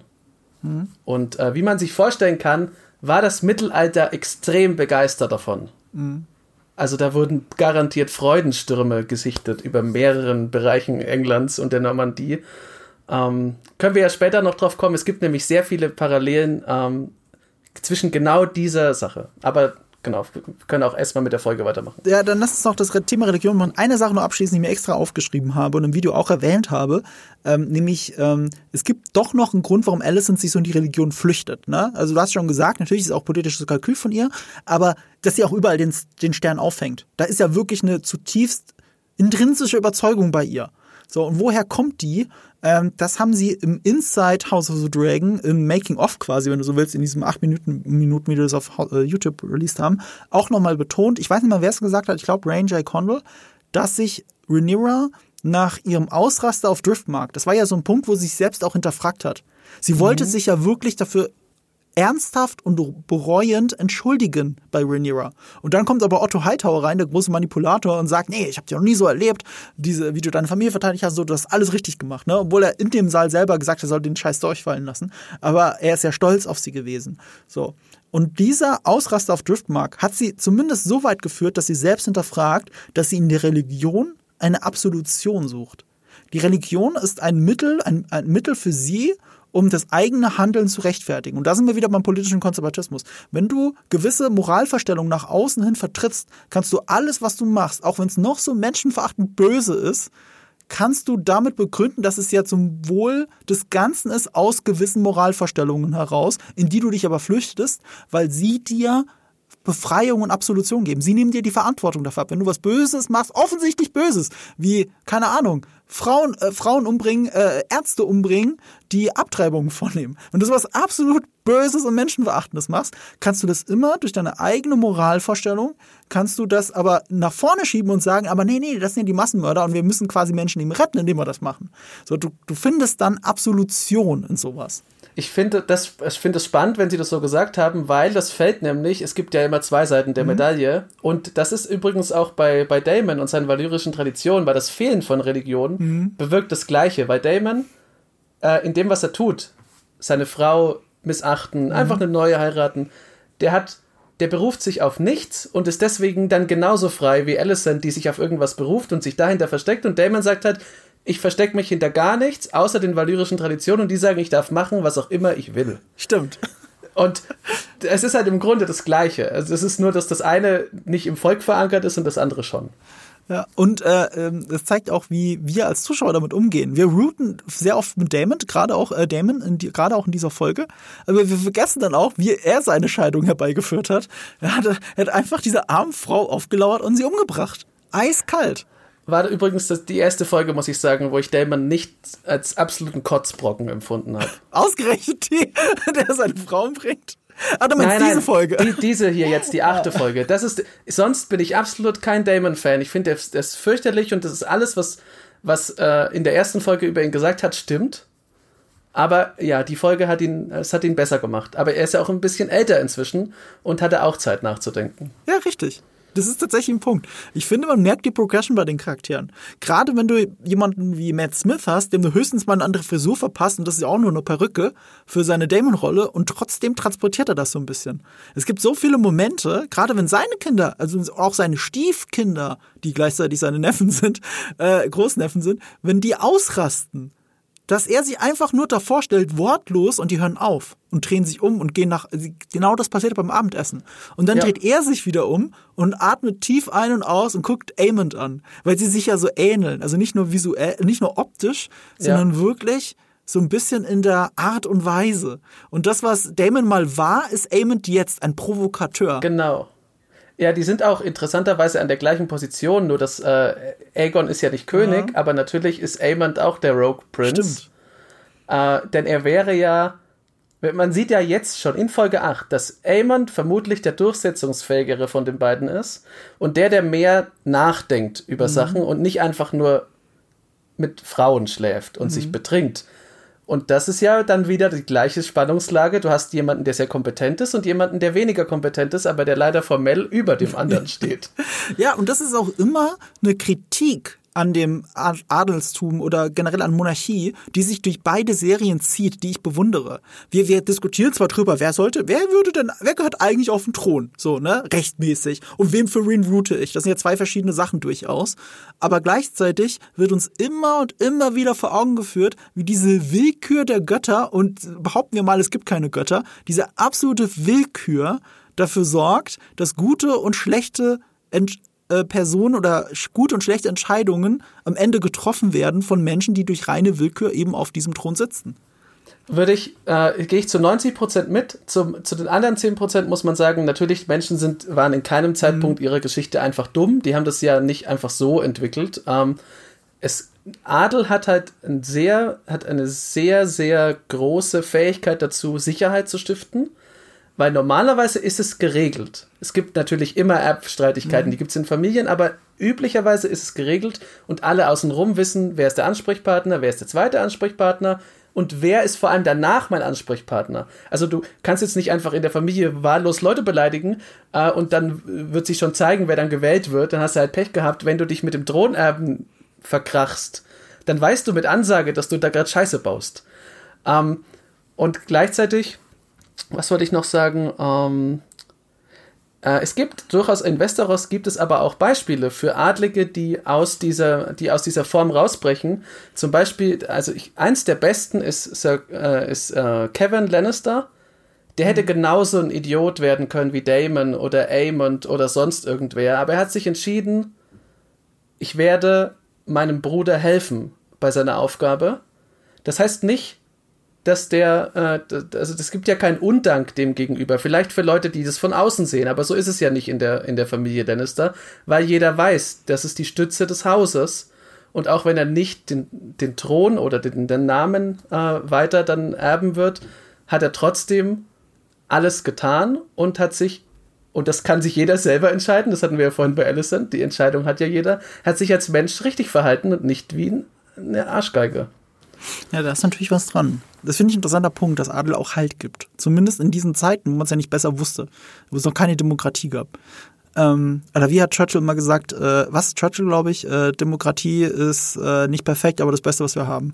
Das stimmt, aber äh, das ist ja immer das Spannende bei Fiktion, man kann es ja nicht eins zu eins letztlich übertragen. Man sieht ja auf der anderen Seite des Meeres in Essos gibt es ja sehr oft ähm, zumindest protodemokratische Strukturen. Mhm. Und da sieht man, das ist genauso korrupt und es ist vor allem sehr, sehr anfällig für äh, Instabilität und ähm, ja, auch Gewaltausbrüche. Es ist ja mhm. dann, wenn in Bravos sich da irgendwas verändert, dann gehen ja auch alle auf den Straßen aufeinander los. Und wenn in den, äh, selbst in der Triarchie, wo man dann gewählt wird, die metzeln sich auch um, wenn die Wahl dann günstig läuft und dann beseitigt man halt die andere Partei. Also es gibt, man muss immer beide Sachen anschauen. Es ist schon besser, wenn man die Leute wählen kann, die einen regieren. Aber gerade in so einem fiktiven, mittelalterlichen Setting, finde ich, darf man immer nicht zu viel mhm. drauf geben, weil letztlich ist es halt einfach mhm. Fiktion und ohne Prinzen und äh, Prinzessinnen ist es auch ein bisschen langweilig. Das kommt noch dazu. Wir routen ja für die Leute, die auf dem Thron sollen. Aber ich finde die unterschwellige Kritik, die da drin steckt, ja auch ganz interessant. Vor allem, weil ja. es auch, auch nochmal das Patriarchale dahinter äh, auch nochmal kritisiert. Ähm, und in Essos, du hast recht, äh, da gibt es natürlich auch Sklaven. Und selbst in den sklavenfreien Städten, also die offiziell keine Sklaverei mehr haben, gibt es sehr oft noch Sklaven. Sie nennen sie dann bloß anders. Ja. Was erinnert sehr an, an, an, an WM-Länder in diesen Zeiten. Ähm, gut womit, womit könnten wir anfangen? Ach, wir waren ja bei Aemond. Lass uns doch einfach dabei bleiben. Eine Sache, die ich in meinem Video gar nicht thematisiert hatte, weil ich es für so selbstverständlich hielt, aber es natürlich leider Blödsinn ist, nicht selbstverständlich. Warum spielt denn jemand aus Law, äh, The Last Kingdom, der offensichtlich ein bisschen älter ist? Ich meine, 27 ist der Darsteller Ewan Mitchell. Warum spielt er denn jetzt so einen jungen Mann? Und er sieht jetzt so viel älter aus als Aegon. Gerade noch hat mir auf dem Weg hierher zum, ins Büro in die Tonkabine, hat mir noch jemand geschrieben, äh, von euch auf Instagram und sich, und sich drüber lustig gemacht, dass er ja so viel älter aussieht. Und dann musste ich erwidern, ja, das Ding ist, in den Büchern ist das auch so. In den Büchern wird es eindeutig so beschrieben, dass Aemond Targaryen so viel älter wirkt als sein eigener Bruder, als der ältere Bruder und eben auch äh, seine, jetzt muss ich überlegen, Neffen. Seine Neffen. Mhm. Ähm, und das finde ich einen interessanten Punkt. Dass, äh, ich meine, das liegt ja nicht nur am Auge, aber das gibt natürlich auch dieses gewisse Etwas. Äh, ich fand das sehr interessant, die Ikonografie. Geradezu karikaturhaft mit diesem langen, kantigen Gesicht. Also du könntest ihn jetzt zeichnen, er würde äh, würde, es würde aussehen, als hätte man für einen Cartoon die Körperproportionen überbetont. Aber das ist es nicht. Er sieht wirklich genau so aus. Aber diesen fiesen Blick, den er mit diesem einen Auge die ganze Zeit hat, das haben sie wirklich gut umgesetzt. Also sie haben es auch mal wieder geschafft. Ich mochte den kleinen Aemond-Darsteller, den mochte ich sehr. Der war ein kleiner Draco Malfoy, der hat das wirklich gut gespielt. Ja. Ähm, aber ich muss zugeben, der neue, der hinterlässt Eindruck und der muss ja jetzt auch vier Staffeln halten. Wie war da dein Eindruck von Aemond Targaryen? Ja, fand ich gut. Ich glaube, der Unterschied besteht halt drin, dass sein, äh, dass sein Bruder ist, halt, ich benutze jetzt mal die Bezeichnung, eine Hofschranze.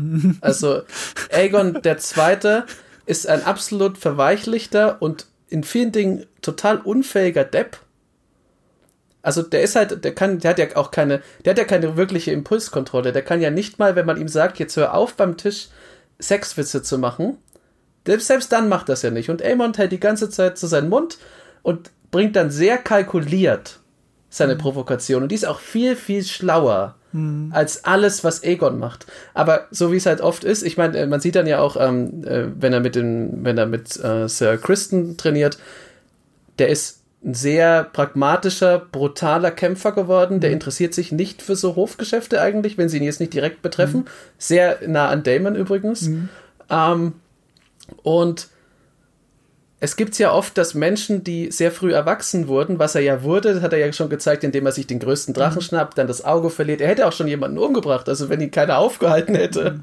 Äh, so Leute, die sehr früh erwachsen wurden äh, und dann noch mit so bedrohlichen Tendenzen, die sehen ja auch oft ein bisschen so verhärmt, verhärtet aus, weil die, was will denn Amon ab dem Punkt, ab dem er sein Auge verliert, hatte der sicher keine Kindheit mehr. Mhm. Um, ähm, und Aegon dagegen ist immer noch ein Kind. Der ist so ein Man-Child. Mhm. Und der braucht halt endlich mal den Punkt, wo das aufhört. Also fand ich ganz gut. Ist auch nicht so ungewöhnlich, dann, dann äh, jünger auszusehen. Also mein Bruder ist anderthalb Jahre jünger als ich. Und ich werde ihn auch für den Rest meines Lebens meinen kleinen Bruder nennen, auch wenn er seit 20 Jahren größer ist als ich. Es ist unglaublich, der Penn hat mich überholt. Und wenn wir jetzt nebeneinander herlaufen, ich glaube, man wird auf den ersten Blick meinen, er ist älter. Nicht so viel älter wie jetzt äh, Aemond und Aegon, also so extrem ist es jetzt auch wieder nicht, aber man nee. würde es, glaube ich, meinen. Und, äh, und er hat auch die Ausstrahlung als junger Familienvater und so weiter. Er wirkt wirklich deutlich älter als der Typ, der jetzt hier über, über Nerdkram redet. Weißt du, was meine? Interessanterweise, äh, es ist zumindest meine Erfahrung, ähm, das, äh, das dreht sich dann im Alter um. Also ich kenne das zum Beispiel von Leuten, also jetzt also auch meiner Familie, die sehr hart körperlich arbeiten und natürlich jetzt nicht wie ich irgendwelche akademischen Späße äh, gemacht haben die sahen sehr viel schneller erwachsen aus als ich, aber dafür muss ich auch zum Beispiel von meinem Vater sagen, der sieht jetzt auch noch jünger aus als andere seiner Geschwister, die nicht im Vergleich jetzt so hart mhm. gearbeitet haben.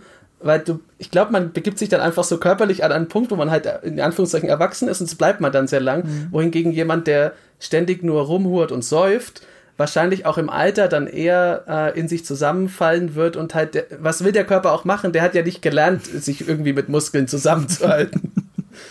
Übrigens schön, dass du den Vergleich gebracht hast, nochmal im, im, im, in diesem Tra in, ähm, auf diesem Trainingsplatz dann nochmal mit Amon, dass er sehr wirkt wie Damon. Das ist sogar noch mehr, als ich gedacht hätte. Als ich mal ein Video geschrieben habe, ähm, ich schreibe immer die Videos, bevor ich sie äh, schneide und äh, aufnehme und alles. Ähm, ich hatte im Hinterkopf, die zwei sind sich sehr ähnlich und was ich sehr lustig fand, beide kämpfen gegen Sir Kristen. Beide lernen damit auch so ein bisschen an Sir Kristen. Also sie wachsen auch noch ihm. Weil ja. Sir äh, Kristen Cole ist derjenige, der äh, ähm, Damon Targaryen besiegt hat bei dem Turnier, der einzige, der ihn besiegen konnte. Und dann sowas lernt er, weil nur zwei Folgen später bringt er dann den Grab wieder um, weil er sich dann wirklich mal traut, was zu machen, mit runtergelassenem Visier, also wirklich mit ohne, ohne, ohne den Helm. Mhm. So. Und Amond ist ja, wir lernen ihn hier kennen als jemand, der, der wurde als Kind, nur zwei Folgen vorher, wurde er noch von, äh, von ihm zusammen mit seinem Bruder vorgeführt. Kristen Cole hat mit einem Holzschwert die anderen beiden besiegt. Zu zweit sind sie auf ihn drauf. Und jetzt hat er keine Chance mehr gegen Aemon Targaryen. Und die Spiegelung dieser Situation, dieses Gegners, geht noch viel weiter, als ich gedacht hätte, weil das habe ich erst im Schnitt gesehen. Es sind fast die gleichen Moves und die gleiche Grundkonstellation wie das Tournament in der ersten Folge und jetzt das Training. Du hast Kristen Cole in beiden Versionen mit einem Morgenstern. In beiden Versionen ist der Gegner jeweils mit einem Schwert und einem Schild ausgerüstet. Und mit das erste, was bei diesem Kampf passiert ist, dass Kristen Cole diesen Morgenstern schwingt oder diesen Flegel. Morgenstern ja, ist ja genau, an der genau, Stange. Ich wollte ich wollte, genau, du bist ja. ja Spezialist bei mittelalterlichen Waffen. Das kommt doch dazu. mit diesem Flegel zerschellt er das Schild bei beiden und es fliegt weg. Und das kann man wirklich ineinander schneiden, weil es fast eins zu eins genauso gefilmt ist. Das habe ich ja mal im Video gemacht. Ähm, das Schild fliegt weg und beide sind aber mit dem Schwert so geschickt, dass sie es schaffen, dann dem Flegel auszuweichen, so eine Finte zu schlagen und dann mit dem Schwert an den Hals, was halt beim Training nicht so wichtig ist, aber bei diesem Turnier wichtig war, weil da ist ja äh, Kristen Cole in dieser Ritterrüstung. Und in der Ritterrüstung hast du mit, und der hat einen Morgenstern, der andere hat äh, Flegel, der andere hat auch eine Ritterrüstung, und, aber nur ein Schwert. Theoretisch hat er eigentlich gar keine Chance, weil der andere ist einfach eingepackt. Da kannst du mit dem Schwert dreimal dagegen schlagen. Du musst jetzt sehr geschickt sein und, und das Schwert an die wenigen verwundbaren Stellen bringen, die der andere nun mal bietet, um diesen Kampf gewinnen zu können. So, weil der Flegel, der drescht einfach drauf auf diese Blechbüchse und dann ist es vorbei, mit dem der unter dieser Blechbüchse ist.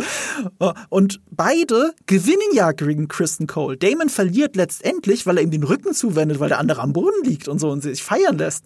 Aber er hat eigentlich diesen Kampf gewonnen mit demselben Move, den Amond hier auf dem Trainingsplatz gezeigt hat. Und das fand ich so cool, das dann ineinander zu schneiden und zu sehen, wie sie das absichtlich hart spiegeln und damit noch klarer ist, wie ähnlich sich die beiden sind in ihrem Gehabe. Übrigens äh, sehr spannend an der Stelle, also das finde ich cool. Ähm, dann nur zwei Sachen. Diese Stelle am Hals, Mhm. Äh, das ist natürlich, also normalerweise nimmt man auch, also alles, wo man, wo halt eine Lücke ist, kann man, hast du ja recht, kann man reinstechen. Das hat mich beim Turnier schon aufgeregt. Fast niemand von denen, und das ist das Schlimme ist bei Game of Thrones, die einzige Person, die es macht, stirbt. Das ist ja Hugh of the Whale, ist der einzige, der hier diesen Halsschutz unter dem Helm hat. Mhm. Das hat sonst niemand. Beim Lanzenstechen, wo die Lanze, wenn sie hier landet, nach unten geht, wenn sie hier landet, nach oben geht, wenn man da das kein Metall hat. für die Zuhörer. Also, ähm, es ist so bei einem Turnier, dass ähm, wenn die Lanze deinen Helm trifft, dann kann sie entweder nach oben oder nach unten abgehen. Nach unten in dem Fall an eine Stelle, wo eine Lücke in deiner Rüstung ist. Da ist der Hals drunter. Wenn die Lanze, wo sie normalerweise hintreffen wird, wenn sie nicht aufs Schild geht, deine Brustplatte oberhalb von deinem Brustbein trifft, geht sie auch nach oben, also auch in diese Lücke rein. Wenn die Lanze in deinen Hals fährt, ist es so gut wie aus. Es gibt auch französische Könige, die hatten wirklich, haben auf alles geachtet, die haben einen Splitter von der Lanze durchs Auge bekommen, sind dann gestorben. Es ist ultra gefährlich, aber so wie die in Westeros Turniere bestreiten, wären da schon etliche Adelsfamilien einfach ausgestorben aus Dummheit. Äh, und der, der zweite Punkt ist, ich finde das sehr spannend bei Sir Kristen immer, das Wahrzeichen eines Ritters ist sein Schwert. Man wird mit dem Schwert zum Ritter mhm. geschlagen. Das Schwert ist die edelste Waffe, die äh, das Mittelalter kennt. Ähm, er benutzt eine absolut bäuerliche Waffe. Also so ein Flegel ist das. Es ist einfach ein Werkzeug normalerweise, womit man Korn drischt. Mhm. Und Kriegsflegel sind Bauernwaffen. Ähm, plus, ich finde es spannend, dass er damit mit einem potenziellen Thronfolger, weil, also oder zumindest mit einem Mitglied der königlichen Familie kämpft, weil dadurch, dass das Ding Ketten hat, es ist super unkontrollierbar, der könnte Aemond auch den Arm brechen, ihm sein Gesicht entstellen. Ihr könnt ihm theoretisch gesehen aus Versehen sein anderes Auge nehmen mit der mhm. Waffe. Uh, ich fand das total weird, dass das immer wieder auftritt und dass dann zumindest keiner einen Helm trägt, weil das ist ja, also Eamon weiß ja, wie gefährlich es ist mit Augen. äh, sollte er vielleicht darauf achten, aber ähm, ist natürlich eine sehr ruchlose Waffe und ich glaube, Sir Kristen ist auch ein sehr ruchloser Kämpfer, weil er ja gesagt hat, er hat sich hochgearbeitet und war ganz normal. Er ist Soldat, der ist natürlich kein Turnierritter. Mhm. Das ist auch ein guter Punkt, weil er sagt, das Witzige ist, er ist, er selber hat sich zum Turnierritter ja hochgekämpft. Also, oder zumindest er, wir kennen ihn ja als jemand, der das Turnier gewonnen hat. Und er sagt sogar als erstes, nach diesem Trainingskampf, sagt er zu Amond, äh, er würde viele Turniere damit gewinnen. Und dann das Interessante, was aber Amond sagt, I don't give a shit about tourneys. Und damit weißt du, wie ernst ihm das alles ist. Und währenddessen schauen die Neffen über die Schulter, die erst so ganz fasziniert zugucken und das und so blöd sind, dass sie wirklich, also siehst, wie naiv die beiden sind. Selbst als sie sein Gesicht noch nicht sehen, in den ersten Momenten sehen sie sein Gesicht nicht.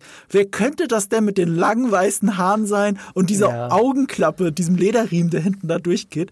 Sie, sie muss sich wirklich erst umdrehen, damit sie das kapieren. Also im Kampf umkreisen sie sich kurz und das ist der Moment, wo Jake und Jace äh, warte mal, nee, also Jake Harris und Luke Harris, also Luke und äh, Jace, so nennen sie mal genannt, Luke und Jace drehen sich zueinander und oh oh, das ist sie haben ihn halt all die Jahre nicht mehr gesehen.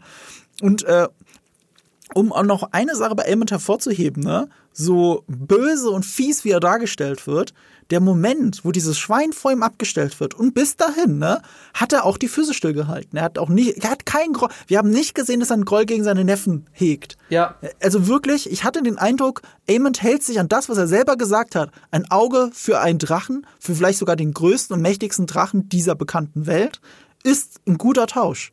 Das hat er, glaube ich, wirklich so gesehen. So kalkuliert ja. ist er. Und es ist Luke. Es ist Luke, der ihn unnötig provoziert. Und immer wenn ich, ich habe die Stelle ja jetzt mehrmals gesehen, und immer wenn ich sie sehe, denke ich, ey Leute, wenn ihr alle, ich meine, es gilt ja für jede Art von Streit, aber wenn du die, wenn alle nur mal kurz die Füße zusammen, äh, also nur mal kurz ruhen würden, äh, Füße stillhalten und nur mal miteinander reden. Luke hätte sich auch locker dafür entschuldigen können, dass er so fies und so dumm über Aemond lacht. Und da habe ich Aemond sogar verstanden. Ich meine, es ist ja. immer noch eine Scheißprovokation. Ich finde es unfassbar, wie diese ganze Welt von Westeros drauf rumbeha drauf rumirrt, wer der echte Vater von den Kindern ist, ist doch fuck egal, ob sie Bastarde sind oder nicht. Es geht um die Menschen und es ist ehrlich gesagt verständlich, dass Rhaenyra mit Harvin Strong äh, eine leidenschaftliche Beziehung hatte und eine echte Beziehung. Ähm, es, ist, es tut mir weh zu sehen, wie sie deswegen die ganze Zeit gemobbt werden von all dieser Welt, von den eigenen Verwandten. Ähm, aber diese Provokation Aemond gegenüber war von Luke so unnötig. Es hat ja. mir wirklich wehgetan in dem Moment. Der hat doch auch Gefühle, auch wenn er sie nicht nach außen trägt. Ich dachte mir auch, das ist doch so dumm, aber man sieht auch gleichzeitig, das eine ist halt ein erwachsener Mann und das andere ist ein Kind. Mhm. Äh, und das ist halt, Lucerys ist noch nicht, ich, ich sage übrigens das so, weil ich, mich regt das auf, dass es gibt keinen anderen Jaehaerys und keinen anderen Lucerys. Es gibt also keinen Grund, ihn irgendwelche komischen anderen Namen eigentlich zu geben und ich finde die, die valyrischen Namen schön. Mhm. Ähm, ich Lucerys ist halt einfach ein, ein, Kind, der ein reiches Kind, kommt auch noch dazu, der immer gepampert wird von seiner Mutter, weil es muss er auch, weil natürlich, das steht ja im Raume, dass er eben kein echter Targaryen ist. Ähm, und ja, das, das, das nervt halt so tierisch, dass er das dann unbedingt machen muss. Auf der anderen Seite, so viel ist er auch noch nicht weg von dem, von dem kleinen Kind, das einfach gelacht hat, wenn dann das Schwein kommt. Ja. Also, ja, ich verstehe Aemond auch. Auf der anderen Seite muss man sagen, als Erwachsener könnte man das könnte man versuchen, drüber zu stehen. Ich finde seine Beleidigung danach, habe ich ja vorher schon gesagt, richtig gut. Also die ist, die ist clever. Dass das Schwein vor ihm abgestellt wurde, war ja aber nicht, äh, äh war ja keine Intrige von den nee, Kindern nee, nee. von Rhaenyra. Da hat ja einfach, also ich glaube, also jetzt hat keiner mehr dran gedacht. Das spricht ja dafür, dass es, so, dass es niemand mehr so schlimm nimmt, offenbar. Sonst hätte wohl jemand bei Hof gesagt, okay, vor Aemond Targaryen darf niemals Schwein serviert werden, mhm. aus diesem Grund. Es gibt ja solche Leute, die das dann nicht mehr machen. Aber den Kontext können ja die meisten Bediensteten auch einfach gar nicht wissen. Wir müssen in dem Eben. Zusammenhang übrigens von dem einen Kind reden, von dem ich dachte, dass sie es einfach gestrichen hätten. Ich kenne das ja auch nur aus den Wikis, weil ich die, das Buch immer noch nicht gelesen habe. Ich will es jetzt zwischen den zwei Staffeln machen. Da haben wir auch wahrscheinlich mehr als ein Jahr Zeit dafür. Ähm, ja, weil sie nämlich übrigens das noch gar nicht angefangen haben zu drehen, die zweite Staffel. Also es ist unwahrscheinlich, okay. dass die zweite Staffel nächstes Jahr kommt, tatsächlich. Also es, hm. ist, es müsste eigentlich erst in zwei Jahren äh, passieren, weil es ist schon ja, okay. sehr knapp. Wäre aber möglich, wenn sie übermorgen damit anfangen, und das glaube ich aber nicht. Sie sind in der Pre-Production, soweit ich weiß. Ähm, äh, hier in diesem Blog-Eintrag, glaube ich, zumindest ein Blog-Eintrag war es, weil ich habe ihn selber noch gar nicht gelesen, hat George R. Martin bestätigt, dass das vierte Kind zwischen Viserys und Alicent in der Serie vorkommt, nur nicht in der ersten Staffel. Es, das, ah, okay. das hatte ich nämlich, davon hatte ich nur im Wiki gelesen, habe gedacht, ja gut, das haben sie halt gestrichen, weil es sind ja irgendwann mal genug Kinder. Du musst dich nicht eins zu eins an die an die Vorlage halten. Das heißt nämlich, äh, oh, ich habe den Namen gar nicht parat. Darian? Darian, Darren, glaube ich, ohne Darren. I. Ja, das ist, glaube ich, ein häufigerer äh, Targaryen-Name. Ja. Darren müsste es sein. Darren wurde nämlich äh, äh, mit zwölf Jahren als, also ihr letzter, ihr jüngstes Kind ist Darren, äh, mit Abstand jüngstes Kind. Der müsste zu dem Zeitpunkt ungefähr zwölf sein, glaube ich, zu dieser Handlung. Und der wurde, oder ein bisschen älter vielleicht, und der wurde abgeschoben nach Old Town als Squire und, äh, und äh, auch, glaube ich, wieder Cupbearer als Mundschenk von äh, Otto Hightowers älterem Bruder, Ormond Hightower. Abgeschoben ist nicht der richtige Begriff. Das ist eine sehr, es ist sehr ehrbar und natürlich ist es äh, politisch sehr wichtig, dass ein Kind äh, bei, der, äh, bei der Familie der Königin. Also, so wie ich den Wiki-Eintrag verstanden habe, ist abgeschoben sogar ein ziemlich guter Begriff dafür, weil dahinter war politisches Kalkül. Nicht mal wegen äh, hier Squire und um das Bündnis zu stärken, nicht nur deswegen, ähm, sondern ich glaube, Viserys hatte sich, so wie ich es verstanden habe, auch Hoffnung gemacht, dass er eben nicht so ein absoluter Feindschaft zu all den anderen Kindern aufwächst. Und um ihn davor zu bewahren, haben sie ihn absichtlich weit weg, weit weggeschoben. Weil, erinner dich, okay, als, der Zeit, als der, ja. ja, weggeschoben. Als der, als der erste große Zeitsprung war, da musste er schon auf der Welt gewesen sein. So, ja. also den wir gesehen haben, den ersten Zeitsprung in dieser sechsten Folge, genau. Und damit er eben nicht bei Hofe in diesem Konflikt aufwächst, sondern du wenigstens ein Kind hast, das nicht von Geburt an sauer auf die anderen Kinder ist, weil jetzt da alles schon absehbar, auch wenn du Viserys immer gerne die Augen davor verschließt, haben sie ihn nach Oldtown verfrachtet. Also zumindest ist das einer der Gründe. So habe ich es verstanden, ob das jetzt so richtig ist, also, gestellt. Äh, ich, äh, ich verstehe dann den, also ich verstehe den politischen Beweggrund, wie habe ich ja gesagt, ich verstehe den, diesen familiären Beweggrund nicht, weil wenn er bei Ormond Hightower aufwächst, ist er danach halt ein Hightower und wird, wird die anderen garantiert nicht mögen. Ja, Ja, das stimmt auch wieder. Andererseits, die Kinder werden ja auch nur wie Hightowers gekleidet. Sie tragen, seit wir sie gesehen haben, tragen sie immer grün. Also, außer als Ergon noch äh, ein Jahr, zwei Jahre, nee, was, hatte dreijähriges, Gebur du ja. weißt du, diesen ersten Geburtstag, den er gefeiert genau, hat. Da hat er Targaryen-Farben an. Und, äh, und, ab, und, und danach halt gar nicht mehr. So, und das ist halt ja auch äh, dieser versteckte Farbcode, der sich bei den Kindern verbirgt. Ganz am Anfang haben ja auch die ähm, äh, Kinder von Rhaenyra haben auch die, die äh, Velaryon-Farben getragen bei Hofe. Also mhm. zumindest im Dragon Pit ja. haben sie die Farben getragen. Und ab der Beerdigung in Driftmark, also ab der Folge davor, als es dann eh schon, wie soll ich sagen, es ist ja ein offenes Geheimnis, dass sie die Kinder von Strong sind. Und es ist so ein bisschen, sie, sie werden nur noch in diesen Targaryen-Farben gekleidet, in Schwarz und Rot. Und das passt da, dahinter versteckt sich schon eine kleine Message, nämlich egal was ihr über ihren Vater sagt, am Ende des Tages sind es trotzdem Targaryens. Es ist nur der falsche Adlige. Man hätte auch, äh, und das geht, äh, geht bis in die Moderne, Dinge, die man sehr laut sagen muss, sind äh, oft die Dinge, deren man, deren sich alle am unsichersten sind. Und wenn du natürlich jemandem ein Schild aufklebst, genau, das ist wie äh, I am the King. Wenn du jemandem sagst, ich bin der, ich bin der wahrgeborene Chaharis äh, oder Chakeris äh, Targaryen, ach so, du bist der wahrgeborene. Mhm. Das ist ja interessant, warum sagt das denn irgendjemand dazu? also muss man halt immer gucken, aber klar, das ist ja auch, also jetzt mal rein filmisch äh, und in der Geschichte ist ja auch so angelegt, es gibt ja diese, es gibt ja die Grünen und die, und die Schwarzen und das ist halt äh, passend dazu. Genau, die Fronten sind seit Driftmark verhärtet. Es gibt wirklich die, die schwarz oder sehr dunkel gekleidet sind und die, die sehr grün gekleidet sind. Der einzige, der die Seiten gewechselt hat, ist Waymond. Waymond lag, sah, saß in dieser Driftmark-Folge, stand er bei den Blacks. Aber in dieser Folge sehen wir, wie die Seiten ja quasi wechselt. In dem Moment, wo sein Bruder. Übrigens, in der Vorlage ist es nicht sein Bruder. In der Vorlage ist es sein Onkel. Er ist der Neffe des, er ist der Sohn des Bruders von, äh, mhm. von ähm, Lord Corlys Velaryon. Und, und da geht übrigens auch diese, dieser Richterspruch noch viel härter. Ich kenne ja auch nur die Wiki-Zusammenfassung, aber als er eben die Kinder bezichtigt, Bastarde zu sein, wird er getötet von Damon. Das, insofern ist es gleich. Aber er hatte Mitankläger also aus seiner Familie, aus seinem Zweig. Ich weiß nur nicht, wer es war. Ob es jetzt seine eigenen Geschwister waren oder seine eigenen Kinder und seine eigene Frau, das weiß ich jetzt nicht. Aber er hatte Mitankläger aus der Familie Velaryon. Und denen wurden dann die Zungen rausgeschnitten. Also insofern ist es viel grausamer verlaufen in der Vorlage als äh, ja. in der Serie. Das stimmt allerdings. Äh, ich meine, er hat ja auch keinen Prozess jetzt in dem Falle gekriegt. Also das war ja eher Standrecht, würde ich jetzt mal Stand, sagen. Standrecht Cooler Begriff dafür. Ja, äh, ist aber auch eigentlich egal, ob er Neffe oder Bruder ist, weil es ist, äh, ich habe mir ein Zitat, mhm. äh, können wir gleich äh, drüber sprechen, rausgeschrieben aus Game of Thrones. Ähm, es ist vollkommen egal, wo er da steht. Er ist halt nicht in der mhm. Kinderlinie und damit ist seine ganze, also der setzt ja wirklich nur auf die Hightowers, denn alles, was er sonst sagt, ist kompletter Humbug. Nicht beweisbar vor allem. In der Vorlage ist es auch wieder leichter, ne? Also, äh, zum Beispiel Hautfarbe wird ja nicht thematisiert, also nicht, nicht, darüber wird nicht geredet in der Serie. Das ist aber etwas, was äh, dadurch, dass sie die Velarians schwarz gemacht haben oder dunkel gemacht haben, ist es halt wirklich etwas, was einem ins Auge springt. Es ist auch etwas, was der Darsteller von Damon betont hat. Also so wie er es gespielt hat, war wirklich, er hat es dann übersetzt in der Inside-Folge. Er hat gesagt, schaut euch die Kinder an, sie sind nicht braun. Und damit ist es noch eindeutiger. Und das ist in der Vorlage, sind die Velarians aber weiß mit weißen Haaren. Und damit wäre es nicht mhm. ganz so eindeutig. Plus, sie haben zwar die dunklen, die Kinder haben zwar die dunklen Haare der, der Strongs, aber Rhaenys, und das haben sie in der Serie auch wieder nochmal deutlicher gemacht, Rhaenys hat hier helle Haare. Sie hat so diese klassischen Targaryen-Haare. Rhaenys ist aber in der Vorlage, hat sie dunkle Haare, weil sie eine halbe Baratheon ist, wie wir auch in der ersten Folge erfahren haben, mhm. weil ihr Onkel da am Turnier teilnimmt. Sie ist eine halbe Baratheon ja. und die Baratheon-Gene setzen sich ja durch seit Game of Thrones.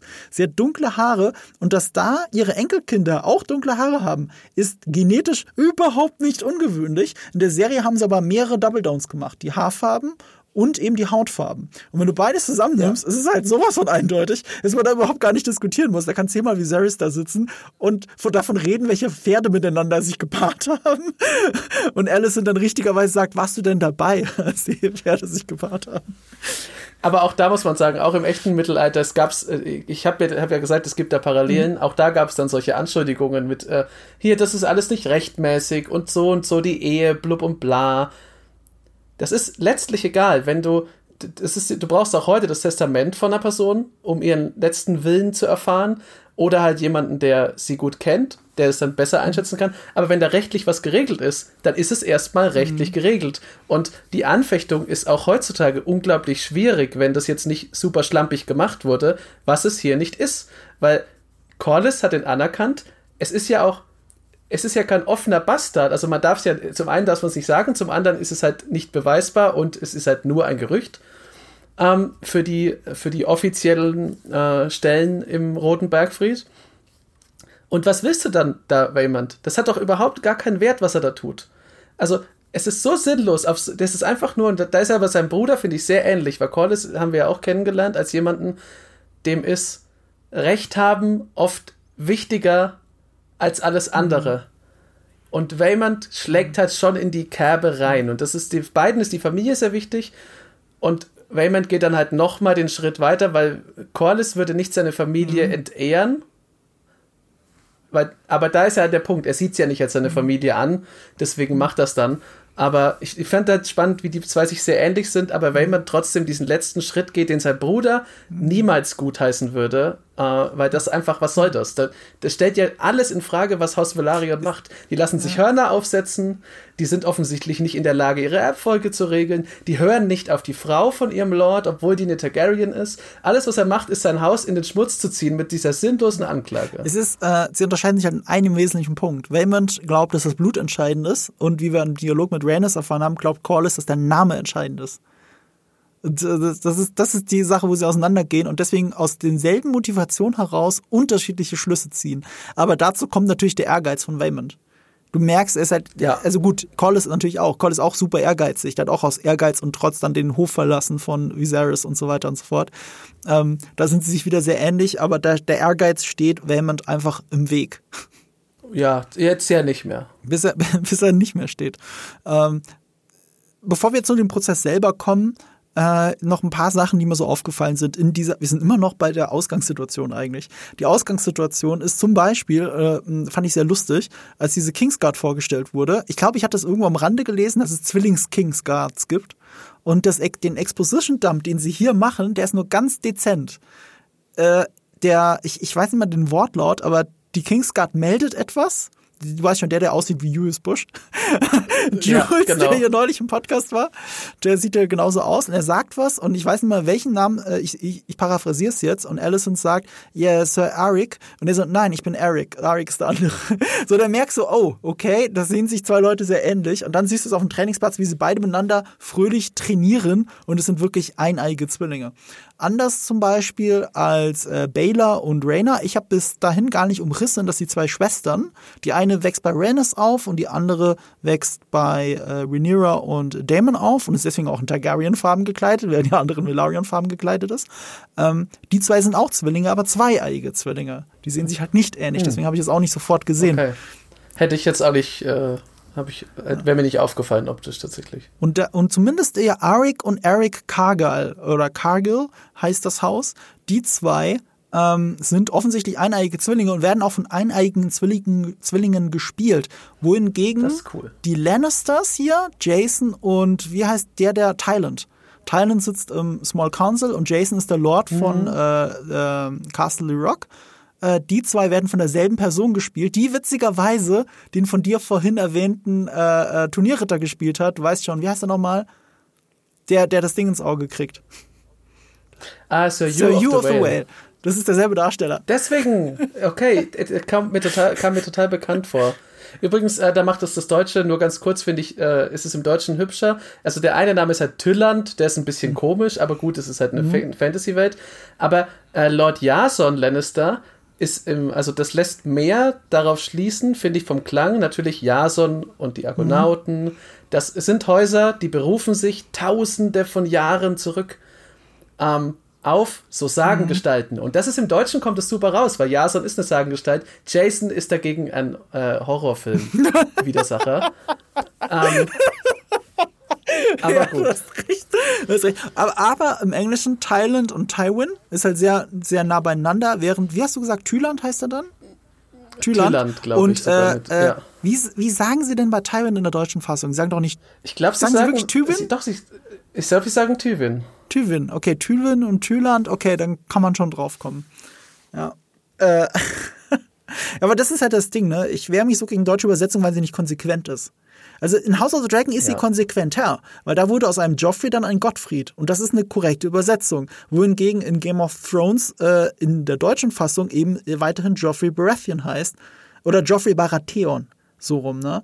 Also ich sag immer, das ist eine halb, halb, halbherzige Übersetzung, weil solange jemand John, Ja. Äh, äh, John Snow heißt, also John, John Schnee heißt, oder Ned oder damit Eddard äh, äh, Stark, ist die Übersetzung nicht konsequent und entweder das eine oder das andere. Äh, gibt, es ist übrigens, das äh, trifft, kommt auch im echten Leben vor. Es gibt, glaube ich, in der englischen Königsfamilie im Mittelalter gibt es Joffreys und Godfreys und das ist alles der gleiche Name. Aber die sind halt teilweise von, wurden entweder anders benannt oder sie wohnen da und werden deswegen Joffrey genannt und woanders Godfrey. Das ist halt alles immer, also Namen von Adligen. Schall und Rauch. Und dazu kommt, das ist ja auch so ein großes Thema in dieser Folge, der Name Aegon über, über, wird, wird überbenutzt. Äh, aber da, da reden wir eben am Ende drüber, über dieses Missverständnis oder ob es eben keins ist. Das ist ja auch so eine Frage. Aber, aber gerade Ja. diese ganzen valyrisch geprägten Namen sind schon überrepräsentiert. Oder ja, doch, überstrapaziert ist, glaube ich, das richtige Wort.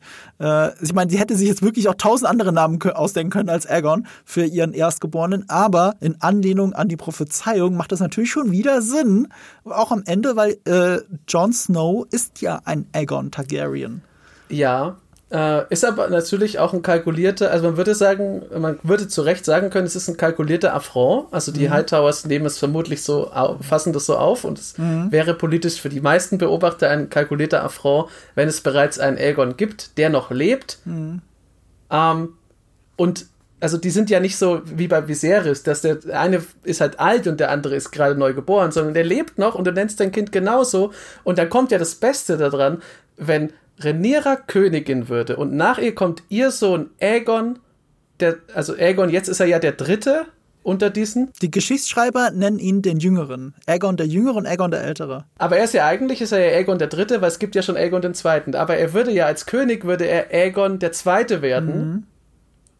Und was macht denn dann Aegon der Zweite? Der heißt Aegon dann der nur noch. Aegon. Also, äh, damit Ja. wir nicht durcheinander kommen, lass uns bitte nur älter und jünger äh, argumentieren und nicht, wie sie heißen würden, sollten sie den Thron besteigen, weil wir spoilern ja nicht, was in den Büchern passiert. Genau, aber das wäre halt nur so, wenn du jetzt so die Genealogie Ja. so runtergehen würdest, dann würdest du den, würdest du deinen Sohn zu dem machen, was der andere jetzt bereits ist. Das ist schon frech. Ja, ja, irgendwie, irgendwie schon. Also du hast recht, das wird als Affront gewertet werden, aber aus Rhaenyras Perspektive, äh, ich meine, sie muss wissen, dass es ein Affront ist, aber aus Rhaenyras Perspektive lebt, zeigt sie damit ihrem Vater, dass sie die Prophezeiung ernst nimmt. Von Aegon als Ja. Träumer. Ja, und, und, und egal, welcher Aegon am Ende auf dem Thron sitzt und aus welchen Blutlinie dann alles weitere entspringt, ohne jetzt das Buch zu spoilern, am Ende des Tages ist es ein Aegon, der Daenerys Targaryen tötet und damit nicht den Thron besteigt, aber die Welt rettet. Sagen wir es so. Zumindest viele Leute rettet. Man kann auch mit einem Drachen nicht die ganze Welt anzünden. Und in Büchern wird es, glaube ich, auch eher angedeutet ähm, und, ja, und durch House of the Dragon wird es klar, dass äh, Rhaegar Targaryen, Prinz Rhaegar Targaryen, der eben angeblich Lena Stark entführt hat, äh, dass er an diese, an, an diese Prophezeiung, er ist über diese Prophezeiung gestolpert und glaubte fest an sie. Er war der festen Überzeugung, alles, was er tut, wird dafür sorgen, dass der, der Prinz, äh, der äh, The Prince Who Was Promised, geboren wird. Und deswegen hat er seinen Sohn Aegon genannt, auch wenn ihn äh, Eddard Stark dann in Jon Snow umbenannt hat. Und so ähnlich handelt eigentlich Rhaenyra, um den Kreis ein bisschen zu schließen. Das stimmt natürlich. Äh, es ist aber, also wie gesagt, es ist halt einfach ein Affront und man müsste ihn auch, wenn man sehr wohlwollend ist, würde man es als Affront auffassen in so einer mittelalterlichen Welt. Das sind die Hightowers. Ich mag die nicht besonders gern oft, aber die sind da auch, also politisch sind die auch öfter mal im Recht. Es ist nicht so, die Targaryens benehmen sich halt oft wie die Axt im Walde. Und das funktioniert zu der Zeit schon Siehst nicht du, und deswegen habe ich dir gesagt, du bist näher an Otto Hightower dran, als du willst. Ja, aber ich, also ich bin wirklich, ich, ich mag tatsächlich, also Sir Lionel Strong macht das, der benimmt sich auch nicht wie die Axt im Walde und das ist der, die bessere Hand. Ja, ja, ist er ja auch. Er war der Einzige, der immer ehrlich zu Viserys war und ihn ehrlich und gut beraten hat. Und in dem Moment, wo er moralisch kompromittiert war, sich so einfach zurückgezogen hat. Anstatt irgendwelche Intrigen zu spinnen, hat er einfach gesagt, ich bin nicht mehr der Richtige für dieses Amt, ich kann dich nicht mehr besonnen und ehrlich und neutral beraten, deswegen muss ich gehen. Ja, und er hat aber auch akzeptiert, als ein König dann mit diesen Informationen, die ihm gegeben hat, gesagt hat, das höre ich mir nicht an. Du kannst gern Urlaub machen mhm. und danach kommst du wieder. Und das ist ein Befehl. Ähm, übrigens da noch ein bisschen Liebe für die Nebencharaktere in dem, in diesem ganzen Prozess, wo sich ja äh, unter der Führung, der, also der Hof ist ja Hightower, mhm. also hohen Turm dominiert. Und in der letzten, das letzte Mal, als man ihn gesehen hat, war er so ein bisschen senil und eher lustig, mhm. aber Lord Bienengraben im Deutschen oder Lord Beesbury, mhm. der Meister der Münze. Ey, warte mal, ich dachte, Thailand ist äh, Meister der Münze. Nee, Thailand ist Meister der Schiffe. Ach so. Ah, okay. Lord, Lord, Lord Beesbury ist, äh, ist der Meister, also vielleicht ja. vertue ich mich, aber ich glaube, er ist ja. der Meister der Münze. Und er hat absolut scharfsinnig und absolut treu seinem König gegenüber, der nicht mehr im Rat sitzt, äh, ist er da an der Position, warum soll hier verhandelt werden, was bereits entschieden ist.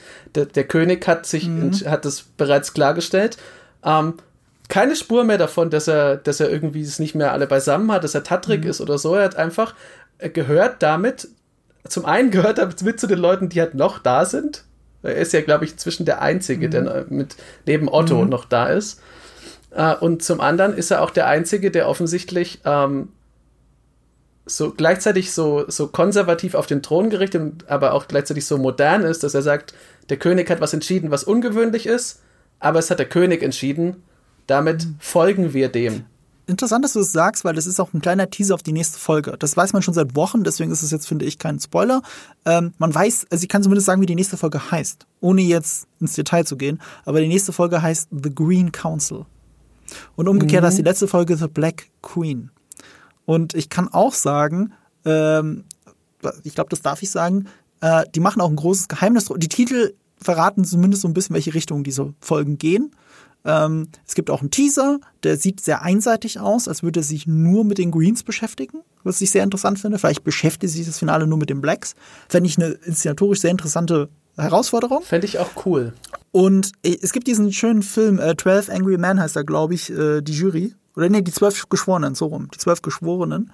Ich finde es immer spannend, wenn Leute in einem Raum sind und wirklich mit gut geschriebenen Dialogen einen riesigen Konflikt ausarbeiten, wie, auf einem, wie in einem Theaterstück. So wie der Film, ähm, wie heißt der nochmal? Hieß der God of War? Der, du meinst der Gott des Gemetzels? Gott des Gemetzels.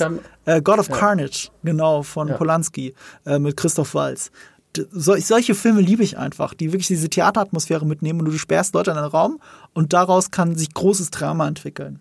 Und sowas kündigt sich zumindest für die nächste Folge an, anhand nur des Titels. Und wenn man natürlich ja. die Geschichte weiß, dann, ah, ich bin gespannt. Ich bin gespannt, ich bin einfach gespannt. Ich finde das sehr spannend und alles, was wir hier heute zu diesem Small Council gesagt haben, könnte nochmal wichtig werden für die nächste Folge. Ja. Ja, finde ich einfach sehr spannend. Ähm, so, jetzt lass mich noch mal kurz überlegen, worüber könnten wir noch reden? Äh, der Prozess war übrigens, also in diesem Prozess war dieses, äh, war die Szene, in der ich dann Tränen der Ehrfurcht in den Augen hatte. Natürlich, natürlich. Das war einfach, ähm, ich hatte auch äh, Flashbacks an äh, bei dieser ganzen, bevor es dann eskaliert ist, an Königreich der Himmel, wo es ja auch diesen mhm. tragischen, tatsächlich existierenden König Balduin gibt, der halt leprakrank ist. Ja. Viserys ist auch leprakrank übrigens. Das hat ja der Darsteller äh, gesagt. Insofern spiegelt sich das. Es ist halt auch, ja, äh, das ist, das, also die Szene ist halt unglaublich stark, wie er dann da reinkommt, wie er sich nicht helfen lassen will. Mhm. Wie, auch da muss ich sagen, Damon als Mensch absolut gewachsen. Mhm. War ohne Häme, ohne alles. Er hat seinem Bruder geholfen. Ich, äh, ich glaube, man hat auch früher in der, in der Folge, fand ich, hat man wirklich gesehen, und deswegen mochte ich Damon in dieser Folge mehr, wie wie weh ihm das tut, in dieses Zimmer zu kommen und zu sehen, ja. wie dieses, äh, wie die Valyria eingemottet mhm. ist und wie überall Spinnweben sind. Weil das ist halt, wenn man was über Viserys weiß, dann, dass das mhm. seine Lego mhm. ist, das war halt sein Ding. Und sein Bruder ist im Grunde, ist genauso in einem ruinösen Zustand. Man hat ihm angesehen, dass bei aller, bei allem Machtstreben und bei aller Härte, die Damon hat, also da, er hat ein Herz mhm. für seinen Bruder, so wie Viserys ein sehr viel größeres Herz für Damon hat. Mhm. Ähm, Das war einfach, das war schön. Da waren die ersten ja, Tränen ja. in meinem genau, Gesicht. Genau, das genau. war.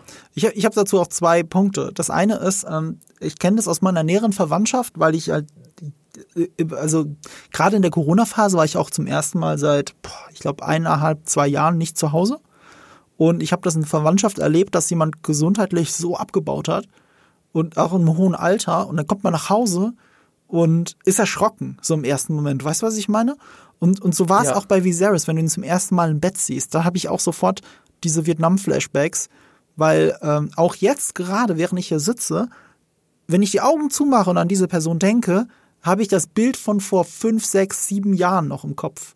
So, so sieht für mich die Person aus, weil ich sie so selten sehe.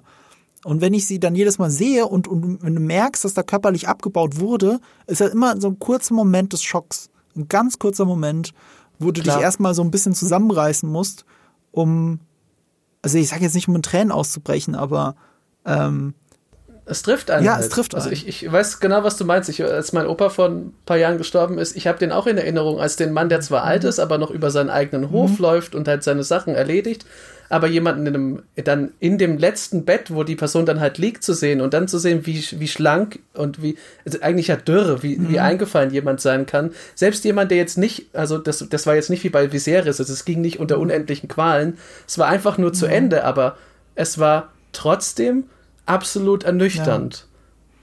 Ja. Und äh, das ich fand das faszinierend und sehr stark, weil das, ich glaube, das ist was, da kann fast jeder Mensch kann da mitfühlen. Genau, und, und das ist dann so ein herrlicher Kontrast zu dem Moment, in dem Viserys in den Thronsaal geht. Weil er erhebt sich nochmal, um das Richtige zu ja. tun. Und hier ist das Richtige aus der Liebe heraus, nicht mal aus politischem Kalkül heraus, sondern aus der Liebe heraus zu seiner eigenen Tochter. So, und, und das ist etwas, und so ähnlich war ja auch Edward Nortons Rolle dann in dem Moment, ähm, das Richtige zu tun als Balduin in äh, Königreich der Himmel in Kingdoms of Heaven. Äh, die Motivation war sehr ähnlich. Und auch beide von Lepra und beide mit Maske. Ne? Also es ist schon sehr, also vielleicht, wenn wir mal wieder bei Vergleichen sind, zu historischen Vergleichen. Wobei, ich glaube, im Buch wird es gar nicht so detailliert beschrieben. Zumindest habe ich das im Wiki nicht rausgelesen. Äh, das stimmt auch ein bisschen anders wenn man als moderner Mensch sich das anschaut, ist man absolut bewundernswert. Also man ist voller Bewunderung für Viserys in mhm. dieser Situation. Gleichzeitig, wenn man sich mal in das Publikum mhm. dort reinversetzt oder in das Publikum, das es wahrscheinlich im Mittelalter gegeben hätte, das kommt im Königreich mhm. der Himmel übrigens auch raus, da sagt es der König sogar, man sagt, es sei die Strafe der Götter dafür, dass ich bin, wie ich bin. Mhm. Das heißt, da ist ein König, der, der fordert uns als Zuschauer absoluten Respekt ab, weil der, das hat, der, der hat ja Schmerzen, die müssen unvorstellbar sein und dann, wie du gesagt hast, Liebe und das Richtige tun, das treibt ihn dann dahin. Aber was die Höflinge sehen ist, die Götter bestrafen diesen Mann, mhm. weil er schwach ist, sich nicht entscheiden kann, sich ständig am Thron schneidet. Mhm. Alles, was er ist, ist halt so eine, eine lebende Leiche im mhm. Grunde. Und das muss ja einen Grund haben und es werden die Götter sein und die machen ja mhm. nichts grundlos. Das heißt, letztlich ist er verdammt. Ja. Und das mit dem Thronstein ist auch ein guter Punkt, weil wir wissen ja, dass es keine Götter gibt, die ihn immer den Thron schubsen. Der Thron wurde so von Aegon gebaut, es ist eine Symbolik dahinter, dass wenn man kein guter Herrscher ist, dass man dann sich immer schneidet oder man kann es auch andersrum deuten, ähm, es erfordert Opfer zu herrschen. So, das könnte auch die Intention von Aegon the Conqueror gewesen sein. Aber das Volk sagt nun mal, wenn einer kein guter König ist, dann schneidet er sich oft am Thron. So, und dann hast du diese Person, die sich ja. am Thron schneidet und deswegen sogar die Finger verliert. Und dann musst du ja zu diesem Schluss kommen, er ist halt kein guter Herrscher. Und wir haben ja schon die Diskussion am Anfang geführt, das kannst du jetzt so und so auslegen, ob er jetzt ein guter oder ein schlechter Herrscher war. Zumindest ähm, sind es die letzten Jahre des Friedens, die wir erlebt haben in diesem Reich, unter ihm noch. Und, und ja, das macht das alles so tragisch das, äh, weil du das mit dem Frieden nur kurz, das ist die Tragik, das kam in einer der Folgen davor, als er fragt, wie wird man sich an mich erinnern? Mhm. Das ist die Tragik in der echten Geschichte, wenn man sich auch römische Kaiser mhm. oder so anschaut. Niemand kennt die Leute, unter denen es friedlich war. Das waren, wenn man jetzt draufschaut, die besten Kaiser, die dieses Reich offensichtlich hatte. Die haben es geschafft. Egal wie lange sie am Ruder waren. Es war Frieden. Es wurden natürlich, äh, wird immer irgendwo gibt es natürlich so ein bisschen Kämpfe, aber für die allermeisten Leute in diesem Reich ist es eine gute Zeit. Und niemand, das ist die Undankbarkeit der Geschichte, niemand erinnert sich an dich. Du musst halt ein Tyrann sein oder zumindest einen Tyrann umgebracht haben. Und dann denken die Leute, der hat's drauf. Stimmt. Robert, Robert Baratheon wird man dafür in Erinnerung behalten, dass er einen Tyrann umgebracht hat. Und das, nicht mal, das hat er nicht mal selber gemacht, aber er hat ihn gestürzt. Da, daran wird man ja. sich immer erinnern. Und er hat ja auch Rhaegar Targaryen erschlagen Aber ja. die, die, die, die, also wir wissen jetzt als Zuschauer, dass Rhaegar Targaryen einfach hehre Absichten hatte und Robert Baratheon hat im Prinzip aus Eifersucht umgebracht, wenn du es so siehst. Ja, ich habe da immer noch meine andere Meinung dazu, weil Rhaegar, Rhaegar und Lyanna haben, also das war, haben sehenden Auges dieses Reich in, ins, ja, ins Chaos gestürzt. Ähm, und es wurde ja auch nicht versucht, das zu erklären. Das muss man auch dazu sagen. Nee, nee das, oder, oder die Geschichte wird von Siegern geschrieben. Das kommt, beides kommt dazu. Ich, ich glaube, man hätte es Robert auch nicht erklären ja. können an dem Punkt, aber ich glaube auch Rhaegar war Targaryen genug, um zu sagen, du bist irgendein Typ. Ich rechtfertige mich nicht für das, was ich tue. ja, okay. So kann man es natürlich auch sehen. Ähm, vielleicht wird das ja auch noch irgendwann verfilmt. Mittlerweile bin ich an einem Punkt, wo ich es mir echt gut vorstellen könnte. Ich würde es mir sogar fast schon wünschen. Ja, ich hoffe. Ich wünsche es mir sehr. Wir haben ja auch mit dem Elrond-Darsteller, den rein zufällig den Typen, der ja den jungen Ned Stark äh, ähm, äh, gespielt hat. Das ist ah, der. Auch deshalb kam mir der so bekannt vor. Warum eigentlich nicht? Warum so, äh, er hat das auch ganz geil gemacht mit diesem irischen Akzent, den er dann kopiert hat von äh, Sean Bean. Ähm, während er in Houses, äh, in, in äh, hier in ähm, Rings of Power ja eher mit einem englischen Akzent spricht weil die Elben ja alle englisch sind und während die Haarfüße hochgeboren. genau hochgeboren, während die Haarfüße alle mit irischem Dialekt reden und deswegen die Iren sich aufregen, weil sie wieder wie hat, wie hat neulich Donny O'Sullivan äh, von den äh, der früher bei den Rock Beans war auf Twitter geschrieben, die Lumpen Caddy Family, so werden die Iren dargestellt beziehungsweise die Haarfüße und deswegen ist ja. kein Wunder, dass die Iren sich darüber aufregen, aber das nur mal am Rande. Äh, der zweite Punkt, den ich meinte, war dieses dieses dass Damon ihm hilft so ein glücklicher Moment, weil das war improvisiert. Dem Darsteller Betty Considine, der der Viserys spielt, ist die Krone halt wirklich vom Kopf gefallen. Und dann kam Matt Smith okay. hinten, hat sie ihm aufgehoben und hat sie ihm wieder draufgesetzt und das haben sie dann genommen. Und du merkst dann, du merkst es auch deswegen nicht, weil der Moment nicht improvisiert ist, den du siehst, weil du siehst es aus verschiedenen Perspektiven, du siehst es so inszeniert, Paddy Considine kom kommentiert das ja auch. Das ist alles nicht mehr improvisiert, aber die Ursprungsidee war improvisiert. Sie steht so nicht im Drehbuch drin. Und es gibt noch einen dritten Punkt, den hat die Regisseurin der Folge nochmal erwähnt, nämlich die, was nochmal so ein bisschen symbolisiert, dass äh, Viserys Rhaenyra zu Hilfe eilt, ist, das Tor geht auf und er geht zwar auf den Thron zu, aber ihm im Weg steht ja eigentlich Rhaenyra. Und die Regisseurin hat gesagt, die Intention ist, er geht auf Rhaenyra zu und nicht auf den Thron. Das ah. macht es nochmal persönlicher. Und es ist ja auch in dem Moment, wo Rhaenyra ansetzt, ihre Verteidigung vorzubringen.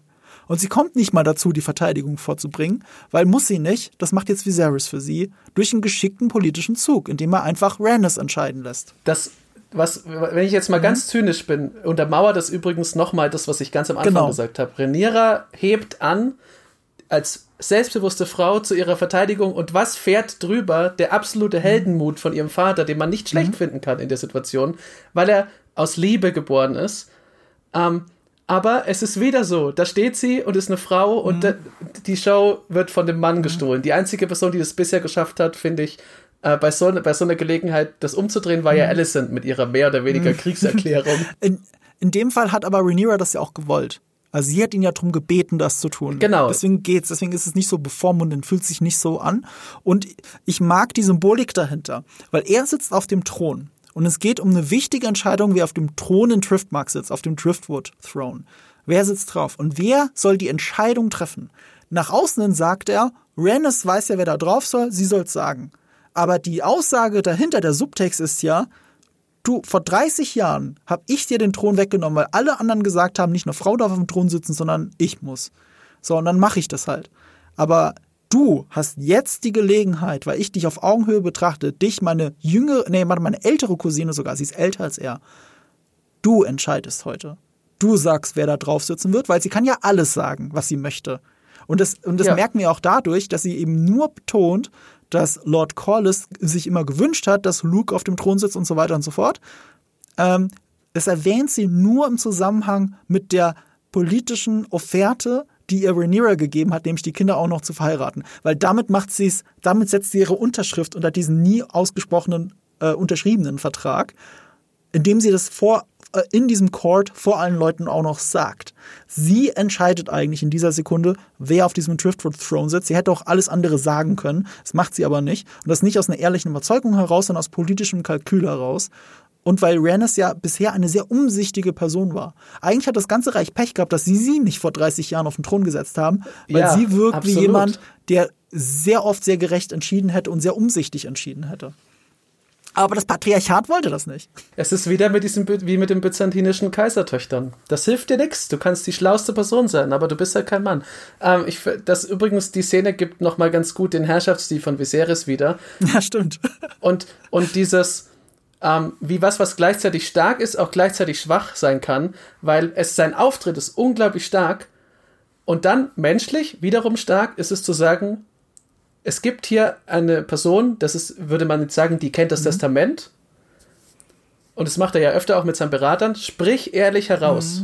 Sag, was du möchtest und was du denkst. Und dann setzt er als König, setzt er dann seine Unterschrift drunter weil es wurde ja entschieden nach Menschenverstand. Nat- Aber gleichzeitig ist es auch schwach, weil der König hat einen riesen geilen Auftritt, aber die Entscheidung fällt er dann nur, also er fällt dann quasi als Mund die Entscheidung, die er jemand anderem überlassen hat. Ist gut beobachtet, ja. Und das ist halt so das Problem von ihm. Er ist ein sehr, ich finde, er ist ein sehr starker Mensch und er ist halt gleichzeitig ein sehr schwacher König und das ist ein Problem.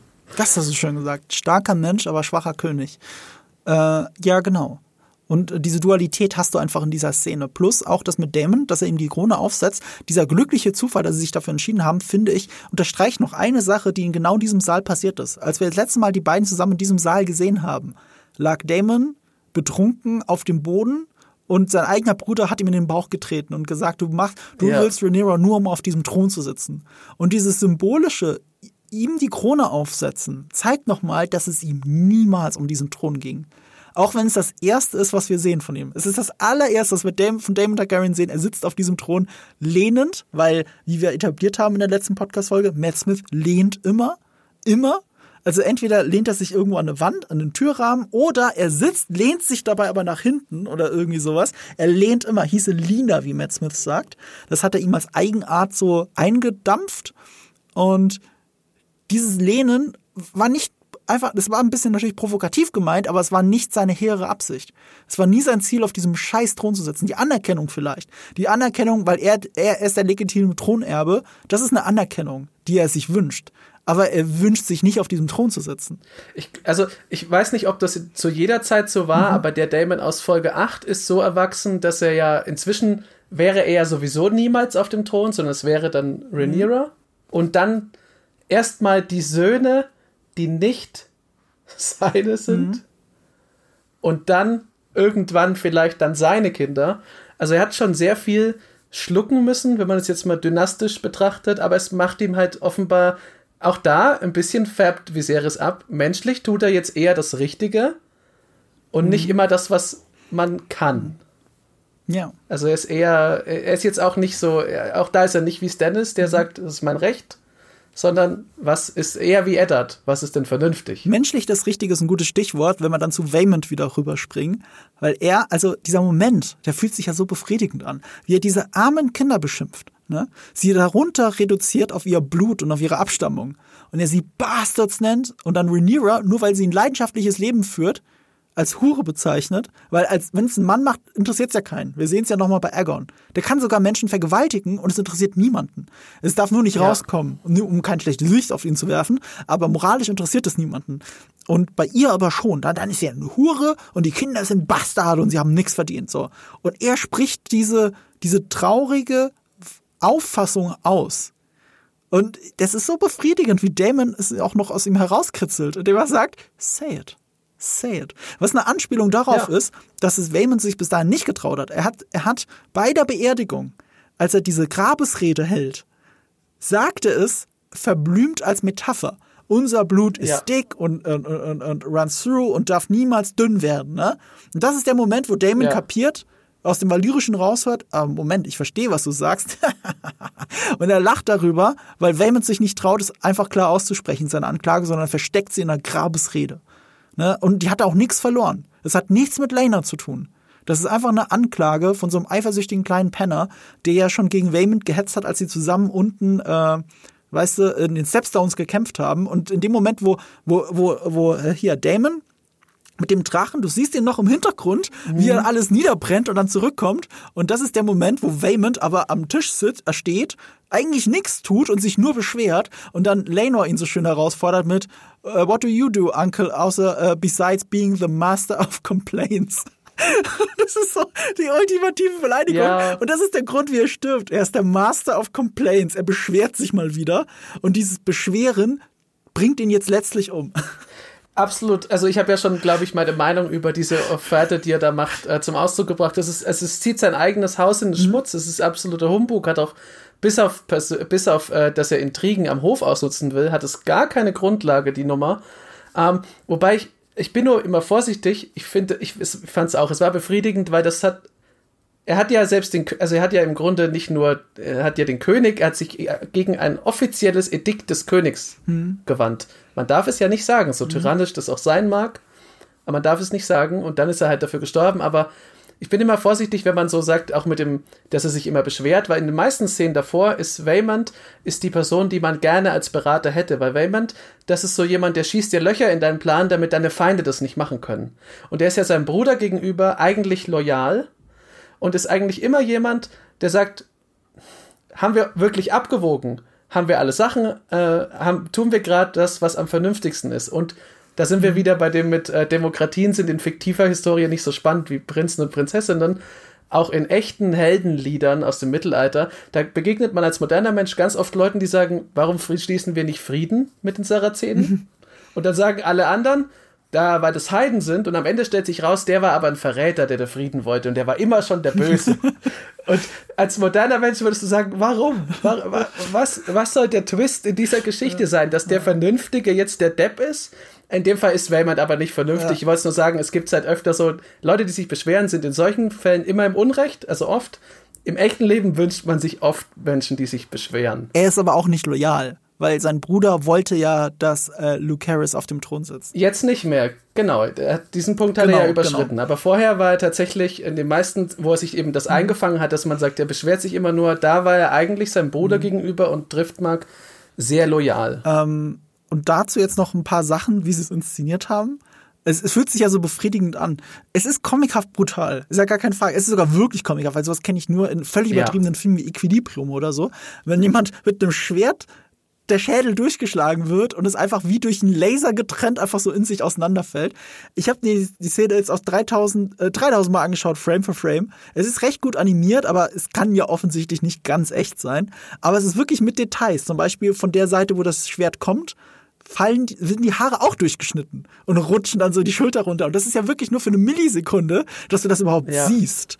Und es ist wirklich so schön gemacht. Und ich musste da an eine Sache denken, auch wenn das so comichaft ist. Und in Wirklichkeit würde es ja nie so sein. Aber wir sind ja auch nicht in der Wirklichkeit. Und vor allem, wir sind bei valyrischem Stahl, was zwar dem Damaskusstahl aus der Historie an, dem entlehnt ist, dem verloren gegangenen Rezept äh, eines äh, sehr wertigen Stahls aus dem Mittelalter. Also da weißt du ja mehr drüber.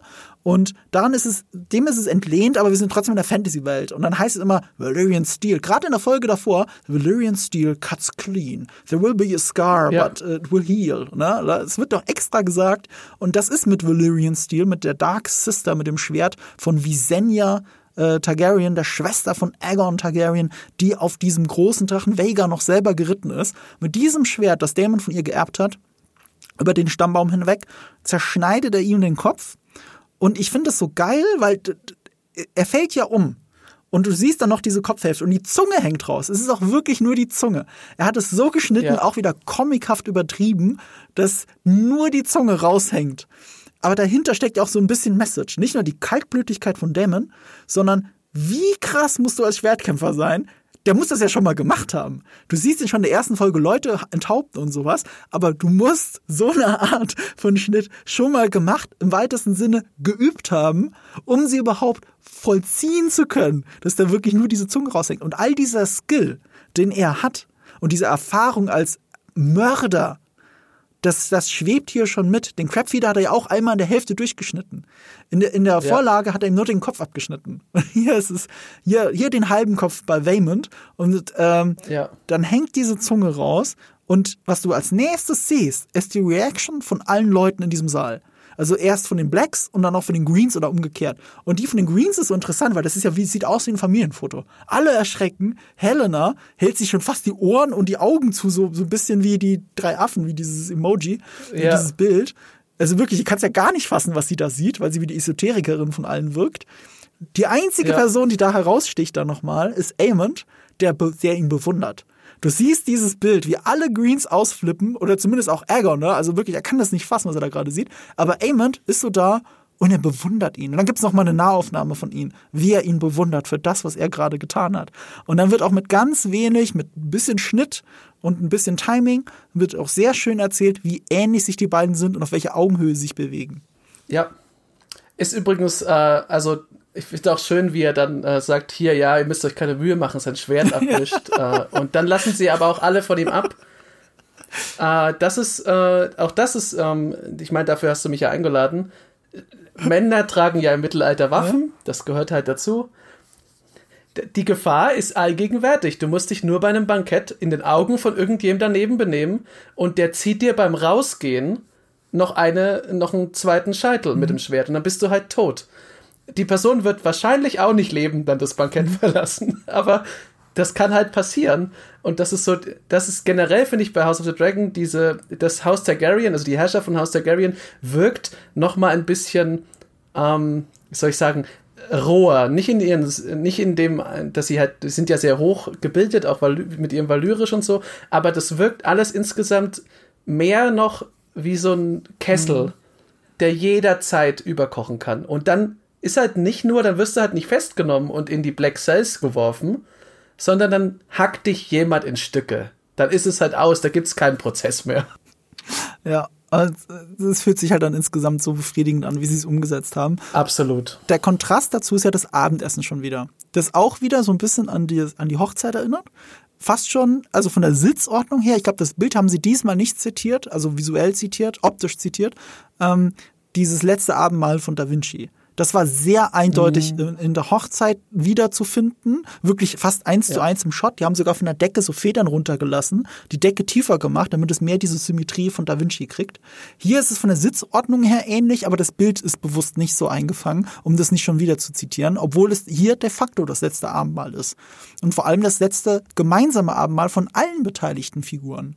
Und umso stärker ist dann auch der Moment, dass Viserys sich erstens hier reintragen lässt. Bei der anderen Szene ist er ja bewusst reingelaufen, aus letzter Kraft, die er hat. Und hier lässt er sich aber reintragen. Also auch den Rollstuhl von Bran haben sie noch nicht erfunden, aus äh, 200 Jahre später in Game of Thrones. Aber sie tragen ihn rein und er sitzt wieder in der Mitte. Und hier finde ich in der Bildsprache wieder wunderschön. Das erste, was du im Abendessen siehst, der erste Shot ist äh, Alicent und Rhaenyra nebeneinander sitzen, dazwischen eine große Lücke. So, das ist wirklich so ganz symmetrisch aufgeteilt. Und du siehst da wirklich in einem Bild, ohne den Rest der Familie zu sehen, die Blacks und die Greens, dazwischen ist kein, dazwischen ist eine neutrale Zone. So, dazwischen ist äh, hier die, die entmilitarisi entmilitarisierte Zone von Nordkorea und Südkorea. So, Zumindest solange der König äh, lebt oder solange es einen König gibt, weil das ist ja Genau. auch das Bild. Diese, ob da Viserys jetzt körperlich sitzt oder nicht, der Platz, Mhm. den der, der Thron allein hat, der ist zumindest schon Mhm. mal da, so als schlichter, als schlichter Space. Und dann wird er aber an diese Stelle getragen und sitzt in der Mitte von den beiden. Und dahinter steckt noch eine ganz andere Symbolik, nämlich sein Gesicht ist ja durch die Maske zweigeteilt. Du hast die gesunde Seite, das ist die linke Seite. Und zu dieser Seite sitzt in der ganzen Folge immer die, die Familie, die Blacks, also die Rhaenyras Seite. Immer. Wenn sie am Bett von ihm sind, sitzen, sitzen und stehen sie zu seiner linken Seite. Bei der Gerichtsverhandlung stehen die Greens auch zur linken, äh, die Blacks zur linken Seite. Und die, Gre äh, die äh, Blacks, äh, die Greens, habe ich die Farben, Mann. Die, die Greens stehen immer zu seiner rechten Seite, sowohl bei der Verhandlung als auch im Bett. Wenn Alice sind, äh, wirklich neben ihm sitzt und alles falsch mitkriegt, weil sie auch auf seiner blinden Ja. Seite ist, die Seite, die, wo er wirklich nichts sehen kann. Und hier auch beim Essen, sie sitzen zu seiner rechten Seite. Das ist immer dasselbe. Und die Symbolik nochmal dahinter, nicht nur, dass es eine klare Trennlinie im Raum ist. Also du hattest sie schon ohne Viserys. Dann sitzt Viserys da und sein Gesicht ist genau in der Mitte geteilt durch diese Maske. In dem Moment, Ja. wo er sie abnimmt, zeigt sich ja, dass unter dieser goldenen, verzierenden Hülle einfach nur verrottetes Fleisch ist. Und umgekehrt, so kannst du die ganze Partei der Greens auch sehen. Das ist eine schöne Hülle, die sie da rumtragen. Aber darunter ist viel verrottetes Fleisch. So, das ist nicht gesund, was da passiert, was bei ihnen brüht, während die anderen aus ehrlicher Liebe heraus handeln. Sind die anderen finster.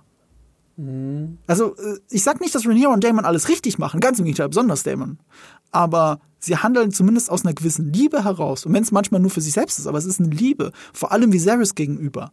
Und äh, die Greens eben nicht. Da ist so viel politisches Kalkül, da ist Fassade, die goldene Fassade. Alicent muss so tun, als würde sie ihn lieben.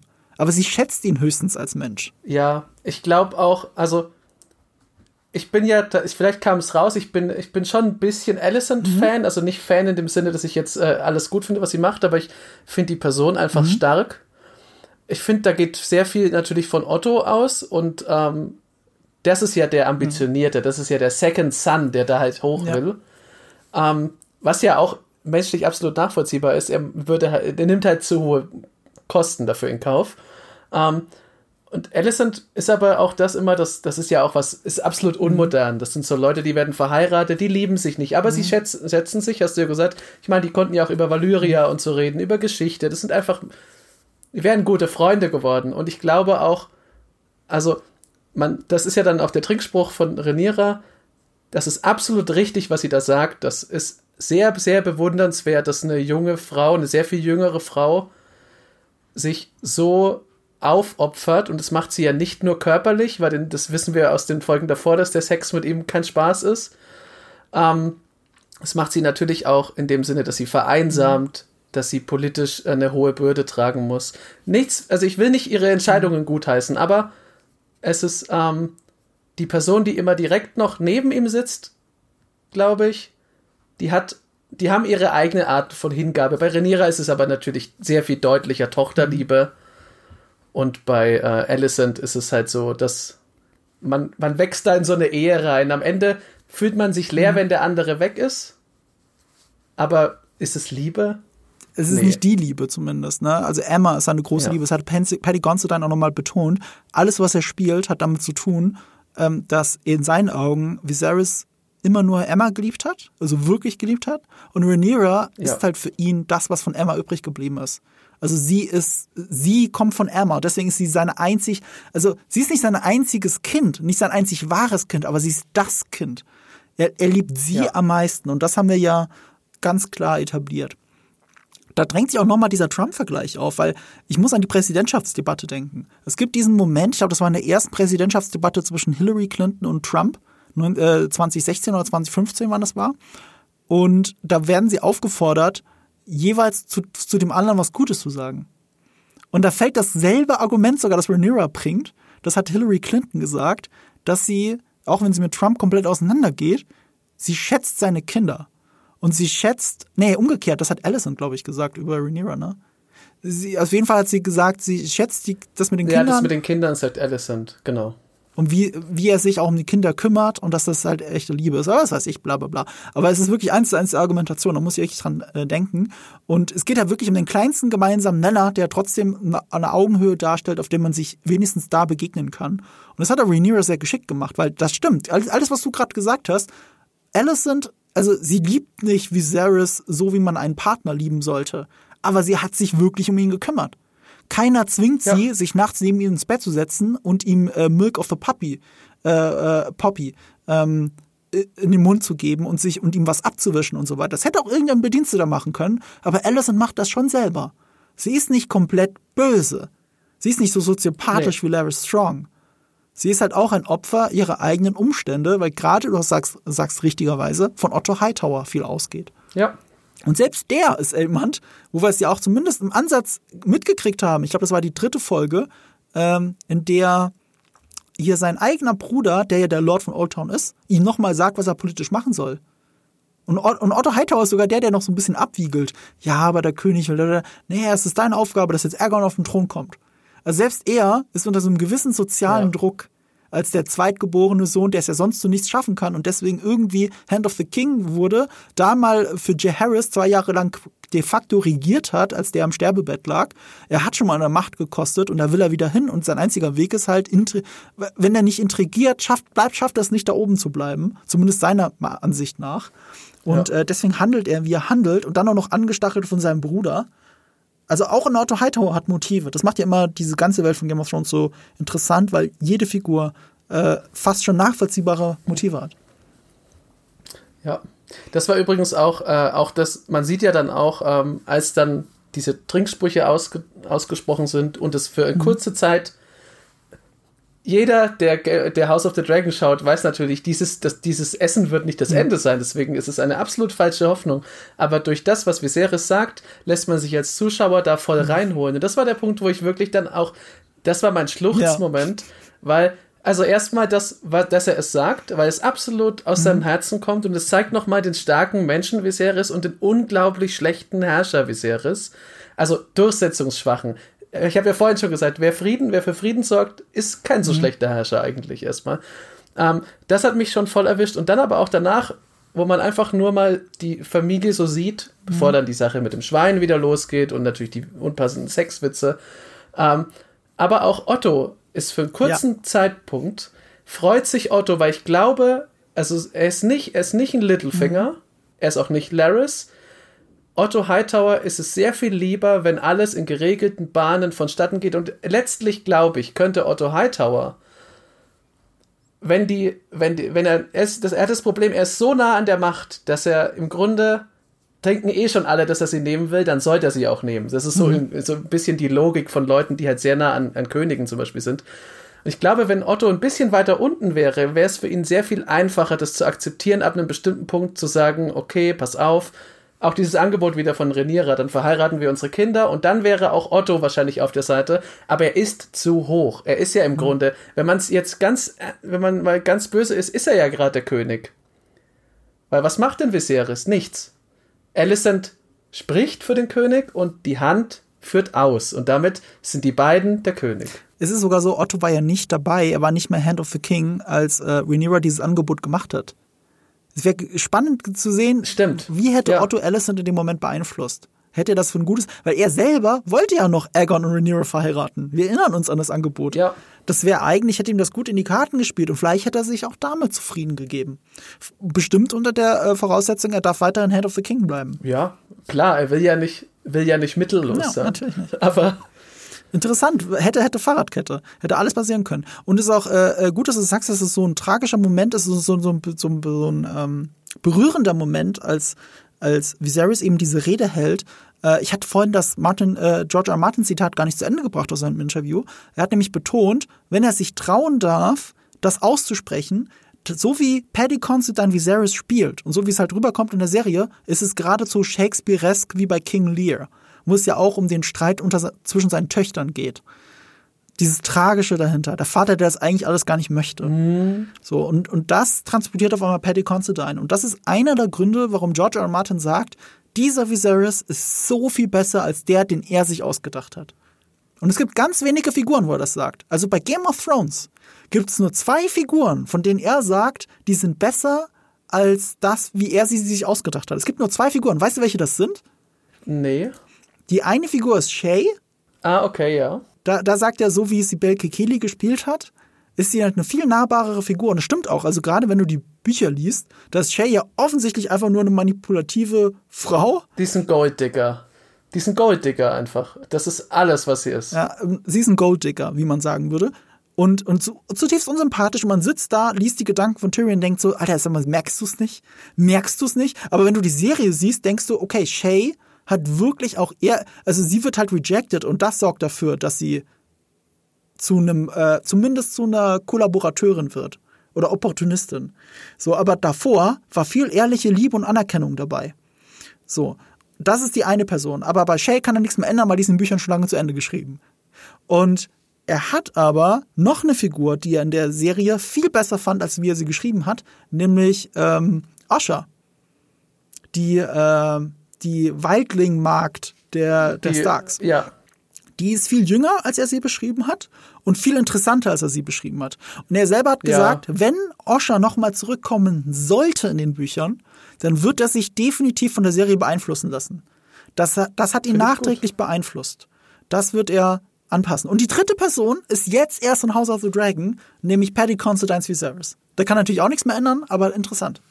Ich fand das übrigens äh, spannend. Ich hatte den Gedanken nicht mit King Lear und auch nicht so ausformuliert, aber ich dachte mir, okay, das ist jetzt ist House of the Dragon, ist jetzt an dem Punkt angekommen, weil ja, Game of Thrones, Rosenkriege und so, aber erst jetzt mit House of the Dragon ist man an dem Punkt, wo die Charaktere, finde ich, so geil mhm. sind, also nicht alle, aber wie sie wirklich in Richard III. Ja. zum Beispiel sind. Da hast du ja auch den König, der, der, der vertraut seinem, seinem getreuen York. Mhm. Und der, am Ende geht alles fürchterlich in die Binsen, aber selbst der bösartigste König Richard III. hat am Ende nochmal einen, einen Ausbruch von Tapferkeit und sowas. Also das sind wirklich, ich habe mich auch daran erinnert gefühlt, dass es so ein bisschen wie in einem Theaterstück ist und es hilft natürlich, dass es so ein kleiner Raum ist und so wenige Leute. Ähm, aber ich musste nur eben an, äh, eher an, an Richard III. dann denken. Ähm, und nicht an King Lear. Liegt vielleicht daran, dass ich King Lear nicht so gern mag, weil ich finde seine Entscheidung so dumm. Aber passt ganz gut zu Viserys. Richard der Dritte ist halt ist, ist eine tragische Figur, aber auch eine eher böse Figur im Verhältnis zu Viserys. Deswegen ja, ja. der Vergleich tut der Viserys so ein bisschen Unrecht, aber dieses Shakespeareske. Nee, ich meinte, ich meinte äh, bei Richard Dritten nur, dass die Charaktere inzwischen so mhm. auf dem Level sind. Äh, Viserys wäre nie ja, Richard so, der Dritte, okay. finde ich. Äh, Viserys ist, es sind seine, seine ganzen mhm. Cousins, die ihm ja immer vertrauen. Mhm. Und es ist halt nicht so gut, ihm zu vertrauen. Ich, ich finde gerade so, ab der ersten Folge soll es schon Shakespearesk sein. Vor allem, weil es einen Handlungsstrang verfolgt, anders als Game of Thrones, der das sofort aufteilt in mehrere Handlungsstränge. Äh, schon ja. in der ersten Folge. Und hier ist es halt nicht so. Also de facto sind es natürlich mehrere Handlungsstränge, aber es ist immer eine Handlung, die verfolgt wird. Und die teilt sich jetzt erst so langsam auf. Ab Driftmark hast du wirklich so verschiedene Perspektiven, auch räumlich verschiedene Perspektiven. Und ähm, ja. Jetzt ist es aber diesen, es hat diesen Höhepunkt von Shakespeare erreicht. Durch diese Folge, durch, nicht nur durch den King Lear-Vergleich, aber gerade durch Viserys fühlt es sich so unfassbar Shakespearesk an und theaterhaft, wenn sie in diesem Raum dieses Abendessen zusammen haben. Und das ist die große Stärke dieser Serie, auch im Verhältnis zu Game of Thrones. Es ist zum Glück auch anders als Game of Thrones, weil man will ja nicht das Gleiche haben. Aber dass es dieses ja. Shakespeareske angenommen hat und sich von der ersten Folge bis zu dieser Folge, die ja wirklich der absolute Höhepunkt ist, emotional so weiterentwickelt hat. Dass du wirklich mitfieberst, dass du auch wirklich wirklich betroffen bist. Das hätte mir bei der ersten Folge niemand erzählen können. Ich hätte wirklich gedacht, so, von mir aus kann Viserys in der zweiten Folge ins Gras beißen, ist mir scheißegal. Ich bin der Meinung, er ist auch mitschuld, dass Emma tot ist. Das ist, er hätte nicht so entscheiden müssen. Er hätte auch die, Mün die Götter die Münze werfen lassen können und am Ende hätte er halt nur den Sohn verloren und Emma hätte überlebt. Das war nicht gewiss, dass sie stirbt. Weißt du, was ich meine? Es ist wirklich so, ich, ich, aber, aber Viserys ist das Herz der Serie. Und, und das hat diese Folge so unfassbar schön auf den Punkt gebracht. Und ab jetzt kannst du nur noch Downhill gehen. Auch weil das Abendessen der schönste Moment, der schönste Moment, der liebevollste Moment der kompletten Serie ist. Für einen kurzen Moment hast du die Musik im Vordergrund, du hast Viserys Eindrücke im Vordergrund. Das ist das Letzte, was man von seiner Familie sieht. Und das ist, und sie auch wirklich auch sieht, weil Allison sieht er nicht. Die ist auf seiner blinden Seite. Das ist das Letzte, ja. was er von seiner Familie sieht. Und wenigstens das ist ihm vergönnt, dass er aus dem Leben scheidet, in dem Glauben, dass er alles richtig, also am Ende wenigstens alles richtig gemacht hat. Das ist ja das Tragische an ihm. Er glaubt es nur, es ist natürlich nicht so, er hat alles schlimmer gemacht. Ähm, aber was soll's? Am Ende hast du wenigstens für einen kurzen Moment das Gefühl, dass die Welt in Ordnung ist. Auch durch sein Opfer. Und das ist, macht es unglaublich schön. Und es zeigt, egal was er sagt, egal was er macht, also wirklich auch bewusst, egal was er sagt, mit Hinblick auf die letzte Szene. Es ist aber dazu verdammt, dass es nicht funktioniert. Dieses Haus wird sich selbst zerfleischen, genauso wie es Emma Darcy in der ersten Szene im Off, aus dem, äh, im Off-Text wirklich gesagt hat, genauso wird es passieren.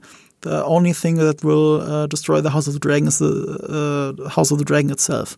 So, Pi mal Daumen hat, das, ja. hat sie das so gesagt.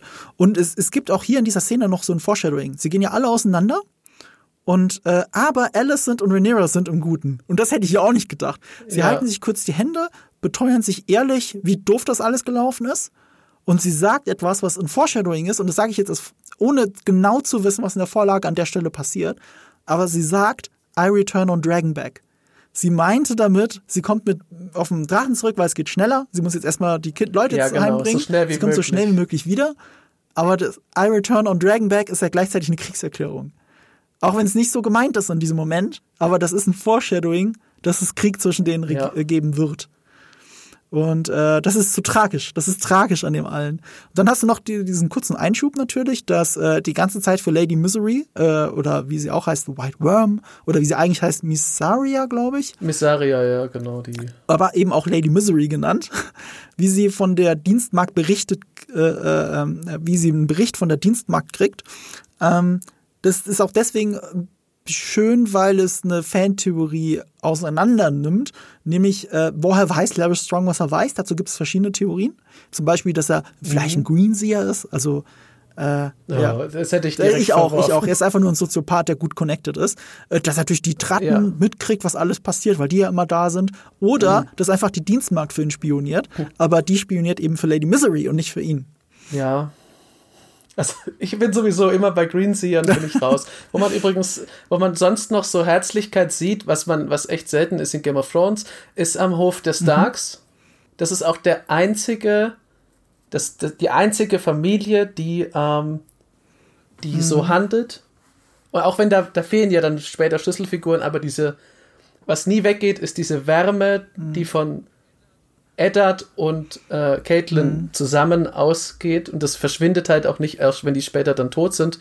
Ähm, was ich, ich, was mich halt wirklich so, also was mich da wirklich zum Schluchzen gebracht hat, ist halt die Tatsache, wie du gesagt hast, er denkt halt am Ende, er hat alles richtig gemacht und letztlich kann man als Mensch nicht genau wissen, ob man Sachen richtig gemacht hat, wenn man dann stirbt. Das ist ja das große Problem, weswegen wir uns fürchten vor dem Tod, weil ab da können wir halt nicht mehr zurück und wir wissen nicht, was, was ist denn, was kommt danach und aber man sieht an Viserys ganz gut, dass, ein, dass jemand, der, wo man, ich glaube, als Zuschauer kann man sagen, das ist ein aufrechter Mensch. Das ist jemand, der ist, der ist mit erhobenem Haupt und mit einem guten moralischen Kompass, ist er durch sein Leben gegangen und er hat sich in seinem, in seiner ganzen Art als Mensch, also man, man, man kann einfach, manche Sachen kann man nicht überkommen, die gehören zu, zu einem, zu dem Wesen von bestimmten Personen, dass sie halt nicht auf den Tisch schauen oder sowas. Aber abgesehen davon hat er so, so unfassbar viele Dinge menschlich richtig gemacht. Aber es, es gibt halt keine mhm. Garantie, dass du von 100, nahezu 100% gut auf 0% mhm. äh, runterknallst, weil die Umstände das halt zerschmettern. Natürlich ist er selber auch beteiligt an den Umständen, aber das ist auch so, auch aus echter äh, Geschichte jetzt, äh, ist immer ein bisschen, wenn man so, wenn man mag, dass wenn es menschelt, ist es sehr traurig, wenn man sieht, dass es Leute gibt, die sich, wo man, wo man einfach sagen muss, durch das Fenster, durch das man sie betrachtet, durch die Geschichte, der hat sich redlich bemüht, der hat sein Bestes gegeben, das zu tun, was, was er für richtig erachtet hat und was andere Menschen auch als richtig erachten würden. Und am Ende ist alles krachend gescheitert. Und es war aber nicht mehr in der Hand der Person. Und aber alle erinnern sich dran. Das war, ist kaputt gegangen. Ja, es war die, das war doch die Person, unter der die Firma aufgelöst mhm. wurde. Ja, sorry. Da kann man, wenn man tot ist, nichts genau. mehr tun. Ich habe gerade heute Morgen auf TikTok äh, äh, hatte ich hatte ich ein, schöne, ein schönes Gleichnis zu dem Gefühl, äh, nicht mehr da zu sein, gehört von Ricky Jarvis, was glaube ich. Ähm, man muss sich nochmal vorstellen, die Welt, das Universum gibt es schon seit 13 Milliarden Jahren und was war davor? so, davor weißt du ja auch nicht. Also die, dieses Gefühl des ja. Nichts, das der Tod wahrscheinlich mit sich bringt, ähm, ist nicht anders als das, wie der Großteil der existierenden Welt, also was dein Bewusstsein überhaupt davon mitgekriegt hat, nämlich nichts. So, und das ist vielleicht ein Trost oder vielleicht eine große Horrorvorstellung, die ich jetzt gerade in euren Kopf pflanze. Ich, ich glaube, es kann beides sein. Es kann beides sein, ja. je, nachdem, je nachdem, wie ihr es interpretiert. Und das ist ja auch nur meine nicht religiöse Vorstellung davon, was uns erwartet, das große Nichts. Ähm, umso tragischer ist es dann auch, wie diese Folge ausgeht, eben mit dem Tod. Und das Nichts ist nicht ganz da, das ist eine sehr interessante Regieentscheidung, nämlich der in seinem letzten Atemzug, den wir zumindest hören, cuttet es zu schwarz und du hörst ihn noch diesen Satz sagen, my love. Oder diese zwei Worte muss man eigentlich schon sagen. My love. Und es ist kein mhm. Nichts da. Also es ist, ähm, du hörst nämlich ganz leicht dieses Hintergrundrauschen und noch so ein, ist es schon Musik? Nein, du hörst erstmal nur ein bisschen Hintergrundrauschen und dann setzt die Musik ein, aber relativ spät in den Credits. aber äh, nicht, dass nichts da wäre. Das gab es schon in Game of Thrones mehrmals, dass wenn zum Beispiel nach der Red Wedding, dass da wirklich dieser Cut to Black und dann kommt auch kein Geräusch mehr und dann kommen die Credits und ich glaube, da kommt auch in den ganzen Credits gar keine Musik mehr. Also in der Folge, in ein paar Folgen ist das, glaube ich, passiert. Äh, manchmal dauert es einfach nur ein bisschen, bis dann Musik kommt, wie hier. Ähm, aber du hast da sehr lange dieses Hintergrundrauschen und äh, also nicht ganz nichts, das sie ihn entlassen und sie lassen ihn noch was sagen. Und dieses, was sie ihn sagen lassen, dieses Mal Love und dass er vorher halt den Finger so in die Luft streckt, das hat schon sehr was von, ähm, von seinen wahren Motiven, was ihn wirklich immer umtrieben hat. Paddy Considine hat ja auch gesagt, es ist eigentlich seine große Liebe zu, Liebe zu Emma. Und was wir in dieser sechsten Folge nach dem ersten großen Zeitsprung gesehen haben, war am Ende, als Lord Strong gestorben ist und er auch geheult hat, hat er den den Ring von Emma in der Hand. Und auch nur über das erste Fingerglied oder das zweite Fingerglied gestülpt, weil weiter geht dieser kleine Ring natürlich nicht.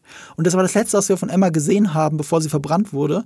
Das blutige Bett, die Kamera fährt drüber und du siehst ihre Hand und den Ring an ihrem Finger. Und das ist der Ring, den am Ende heulend küsst in dieser, in dieser ersten Zeitsprungsfolge. Uh, the Princess and the Queen hieß die. Und hier ist es so, er hat den Ring nicht, er hat seinen normalen Ring an. Aber man hat das Gefühl, er vermisst gerade diesen Ring. Und er schaut sich diesen Finger an und stellt sich seine Emma vor. Und dann sagt er nur noch My Love.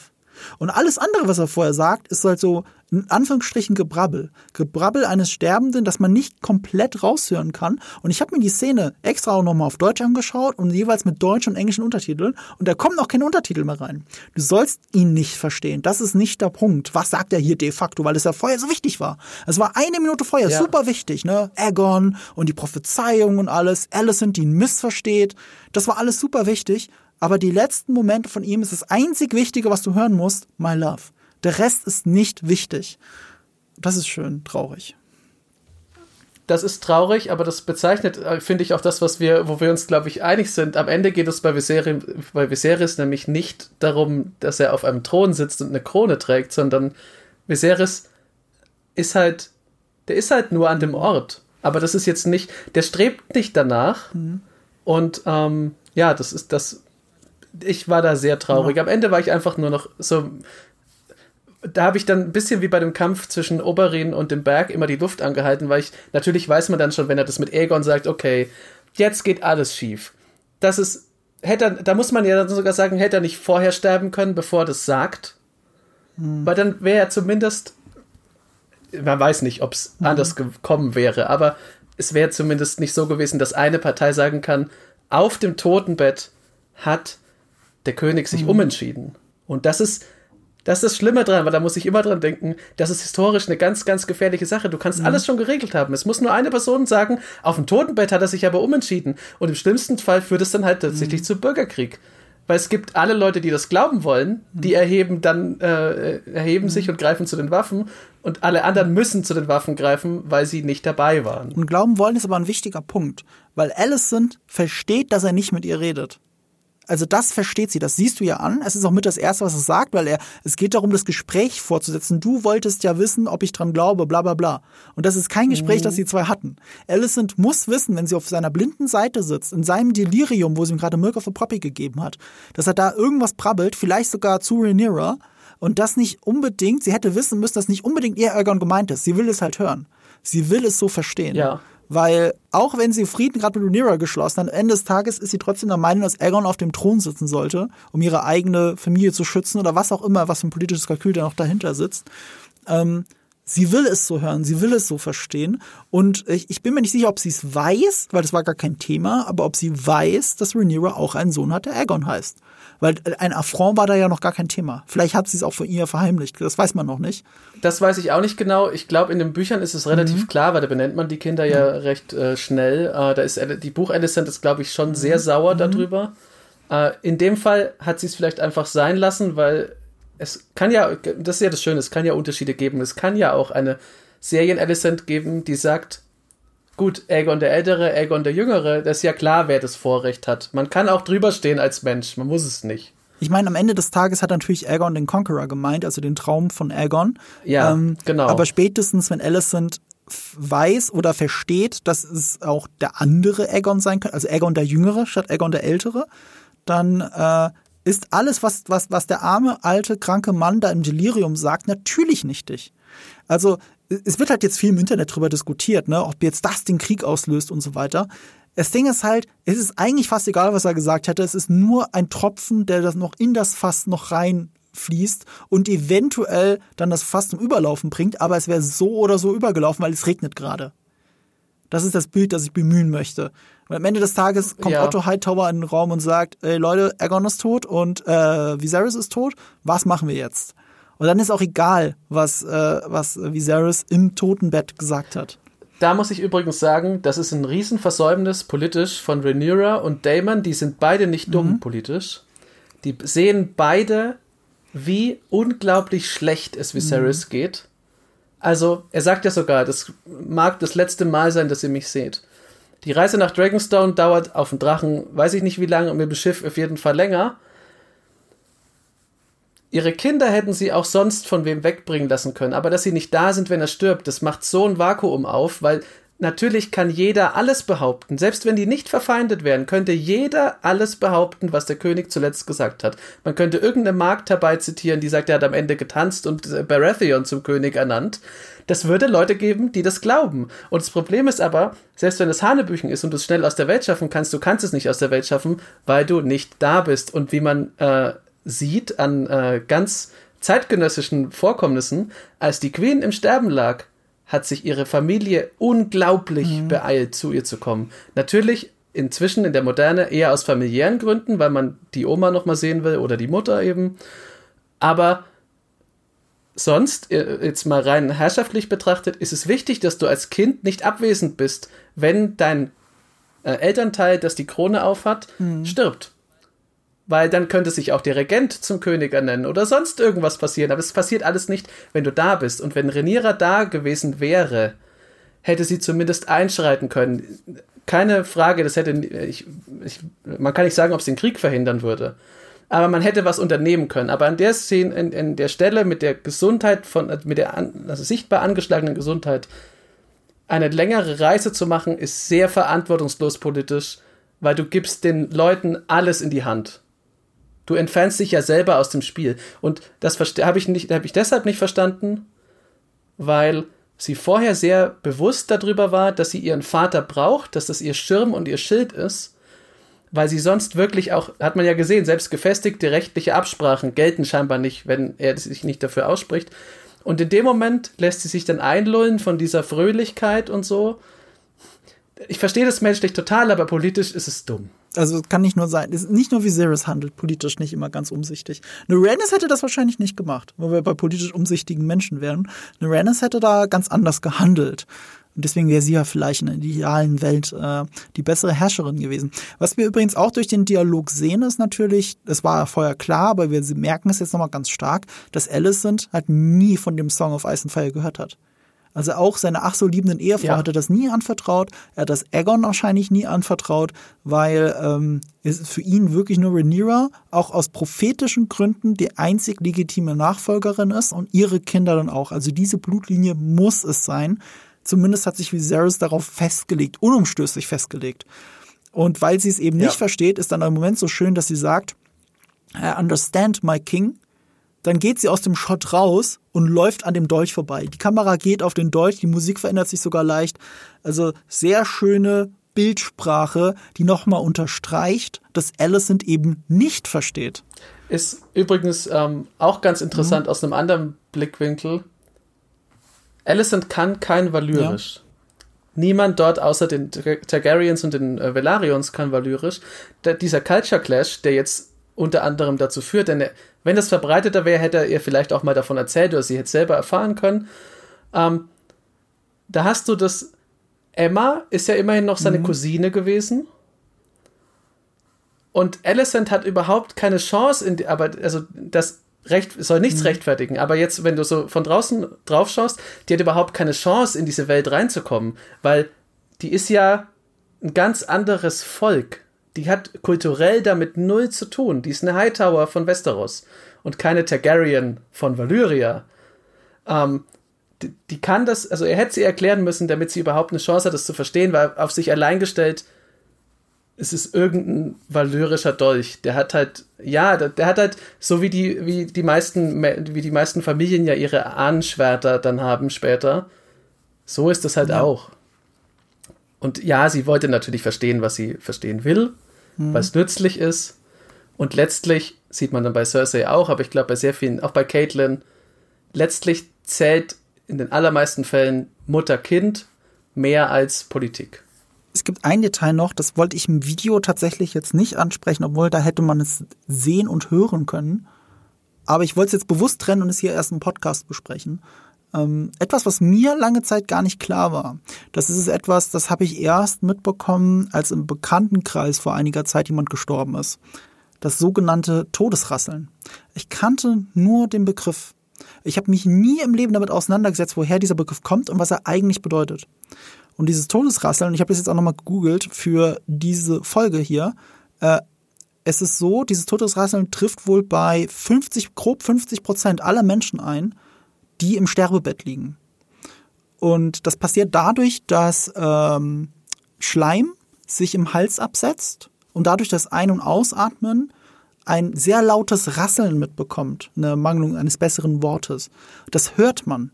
Man hört es bei Menschen, in den letzten Lebensstunden oder Lebenstagen sogar, die im Bett liegen, zu 50 Prozent. Es kommt sehr häufig vor und ist ein erschreckend lautes Geräusch.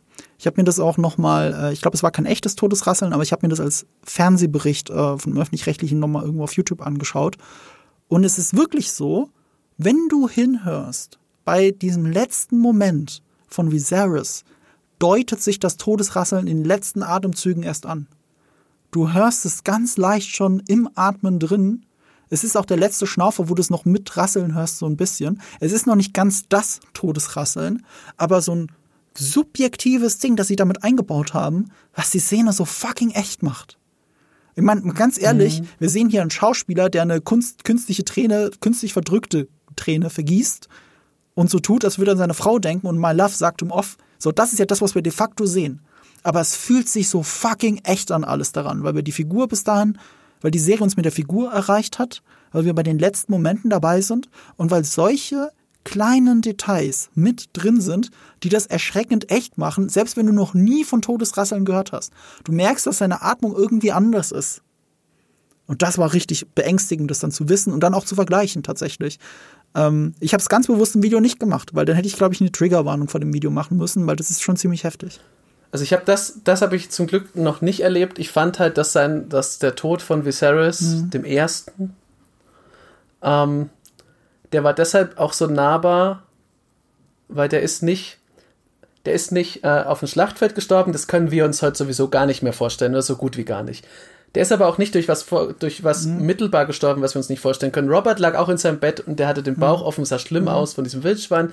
Kann sich auch kein Mensch vorstellen. Aber gerade Game, äh, House of the Dragon kommt ja raus, wann es rauskommt, dass jemand einfach alt ist und krank mhm. und niedergestreckt wird von seiner Krankheit und dann liegt er in einem. So sterben die allermeisten ja. Menschen. Deswegen ist es viel nahbarer, als, ähm, als dass du, dass du wie mhm. Waymond enthauptet wirst oder sowas. Natürlich, du kannst nicht mal trauern, weil du bist erstmal in Schock, weil das so ungewohnt ist. Aber das ist halt einfach eine Person, eine Person, die ist am Ende ihres Lebens angekommen, biologisch. Mhm durch die Krankheit, aber es ist ja dann äh, letztlich, der Körper macht ja nicht mehr mit. Und der liegt dann einfach in seinem Bett und ja. kann nicht mehr. Und dann ist halt aus. Und das fand ich, das ist sehr nüchtern, aber das trifft einen dann, finde ich, schon mehr, weil das ist halt, ja. Und sie trauen sich was damit. Es ist wirklich so, ja. Ähm, du hast recht, das macht es ja so, so, so, so, so nahbar. Das könnte jetzt, das, das ist mit einer hohen Wahrscheinlichkeit unser Tod. So, also, also statistisch gesehen, ne? Also die Wahrscheinlichkeit, dass es ein Autounfall ist, ist halt wesentlich niedriger, als dass es im Sterbebett ist. Und, ähm, und dann ja. noch mit 50% Wahrscheinlichkeit, dass das Todesrasseln auch noch dabei ist. So, das ist wirklich authentisch und das ist etwas, was du ja so selten in dieser expliziten Darstellung mit den letzten Atemzügen überhaupt irgendwo im Fernsehen siehst. Weißt du, eine Sache, an das mich, an das mich erinnert hat, war ähm, The Father mit Anthony Hopkins, der Kinofilm, für den er, glaube ich, vorletztes Jahr den Oscar gekriegt hat. Den habe ich gesehen. Den hab ich noch da geht es um Alzheimer. Und, und der Film, ah, okay. äh, ähm, greift das deswegen so interessant auf, weil es aus der Perspektive, aus der Erzählperspektive eines Alzheimer-Erkrankten erzählt. Wie ein Hitchcock Mystery Thriller. Auf einmal passieren Dinge, die du dir nicht erklären kannst. Diese Person hast du noch nie gesehen. Das war doch vorher jemand anderes. Und du bist auf einmal ganz woanders, als du vorher ja. warst. Das wird wie ein Mystery Thriller aufgezogen, was es erschreckend unterhaltsam macht, dem zu folgen und es versuchen, mit versuchen zu entschlüsseln. Und am Ende hast du aber, ohne zu spoilern, natürlich einen Alzheimer-kranken alten Mann, der die Welt um sich herum nicht mehr versteht. Und das, ich kann diesen Film nur ja. jedem ans Herz legen, der wenigstens ein bisschen versuchen möchte, zumindest Fälle von Demenz oder eben Alzheimer im Bekanntenkreis besser zu verstehen. So, weil der Film das halt so aufzieht, ohne pädagogisch zu sein, sondern dich selbst in die Situation hineinversetzt, wie es ist, wenn dein Leben sich umkrempelt und du kannst nichts dagegen tun, rein aus einer geistigen Sache heraus, wegen der Krankheit. Und das ist ähm, sehr nahbar. Wenn man gerade auch hier wieder habe ich im Bekanntenkreis äh, eine Person, ähm, bei der zumindest erste Anzeichen von Demenz erkennbar sind. Und das sind wirklich Sachen, mit denen man dann so schwer umgehen kann. Und so ähnlich ist es jetzt hier bei Viserys. Ich habe schon am Anfang angedeutet, auch im Bekanntenkreis jemand, der sehr eingefallen ist und das erschreckt mich jedes Mal, weil ich halt die Person so oft nicht gesehen habe, so lange Zeit nicht gesehen habe. Und, und all diese kleinen Dinge machen den Tod von Viserys so unglaublich nahbar. So, man hat selbst das Gefühl, das ja. schon mal miterlebt zu haben. Es sieht auch so echt aus. Ähm, sie haben Paddy Constantine natürlich sehr gut geschminkt, aber sie haben auch mit digitaler Hilfe ihn dünner gemacht, mit Körperdubeln in den weiten Shots auch geschafft, äh, diesen armen, armen, kranklichen Mann unter Schmerzen, der sich so aufrichtet, ne? Du siehst es ja noch, wo Otto ja. dabei ist. Der nackte alte Mann richtet genau. sich auf und verzichtet bewusst auf Schmerzmittel, eben auf Milk of the Poppy, weil das seinen Geist vernebelt. So, äh, es ist wirklich die letzte Kraft, die er aufbringt eine Heldentat, um es so, so zu nennen. Du bist halt da immer nah dabei. Und ich war auch schon dabei, als jemand sehr altes und schwaches sich wirklich aufgerichtet hat unter Schmerzen, wo du wirklich das Gefühl hast, oh mein Gott, das ist alles so echt gerade. Und dann ist man da wirklich mit dabei und das macht alles so traurig. Es gab so einen Tweet, den ich vorgestern retweetet habe, den ich super interessant fand. Das soll jetzt wieder kein Diss gegen Rings of Power sein, aber es, es war irgendein Fan-Account von, äh, von Westeros, von der Welt von Westeros. Und die haben so schön gesagt, sowohl ähm, House of the Dragon als auch Rings of Power kosten Unsummen an Millionen in jeder Folge. Und trotz all der Drachen ist das berührendste und beste, was wir in beiden Serien gesehen haben, ein alter Mann, der stirbt. Ein alter Mann. Und der Rest ist Effektgewitter und pompös und Fantasy und dafür schalten wir doch eigentlich ein. Und der beste und emotionalste Moment und einer der emotionalsten Momente in diesem in acht Staffeln Game of Thrones, ähm, von mir aus noch äh, fünf Büchern und in einer halben, also in einer fast einer ganzen Staffel House of the Dragon, ist mit einer der emotionalsten Momente ein alter Mann in seinen letzten Momenten in diesem Bett. Und das ist einfach eine Riesenleistung. Ja, mich hat das auch deswegen, ich glaube, das ist, das ist mein letzter Punkt dazu, war, ich glaube, warum mich das so erwischt hat, dass dir vorhin so diese, die Statistik, ja, also wahrscheinlich ist es so, dann eben noch Todes, mhm. äh, dieses Todesrasseln. Und ich glaube, zu fast 100 Prozent wird man an sich zweifeln, wenn man mhm. stirbt, wenn man nicht absolut zufrieden ist. Und das ist auch, was mich dann so mhm. mitgenommen hat, weil das habe ich ja vorher schon erwähnt. Dann liegst du da und merkst, es geht zu Ende und ich, man kann sich ja nicht vorstellen, bis man da ist. Und du musst dir halt Gedanken machen darüber, wer war ich, was habe ich gemacht, wie war so mein Leben und dann ist es aus. Und ich glaube, also ich würde mal, ich stelle die ketzerische These in den Raum, es gibt keine einzige Person, die nicht in diesem Moment zumindest an einer Sache mal zweifeln wird, was sie gemacht hat, oder sich denkt, pff, so gehe ich jetzt. Und das ist hart. Das ist einfach, weil es, niemand wird gern mit Sterblichkeit konfrontiert. Dann wenigstens mit was Unrealistischem, dass man von einem Drachen mhm. verbrannt wird.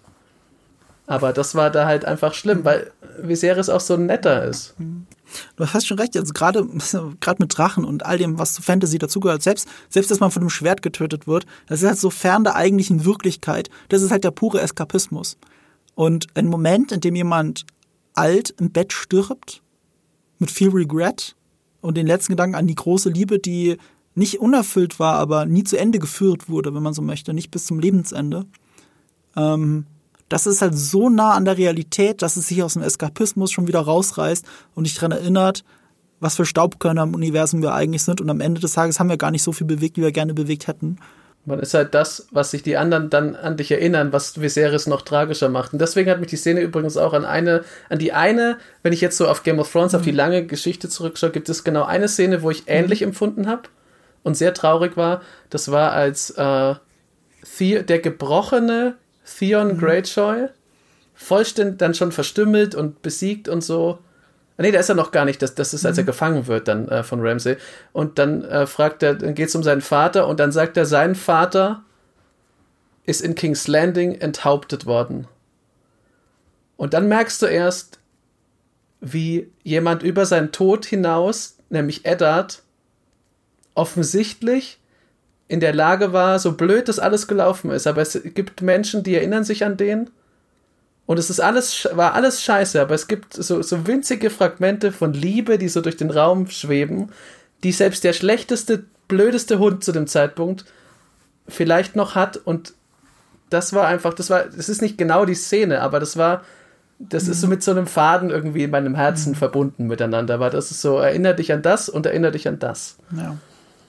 Das hat mich beides ja. sehr mitgenommen dann lass es mal das gewesen sein für die beste Folge House of the Dragon bisher.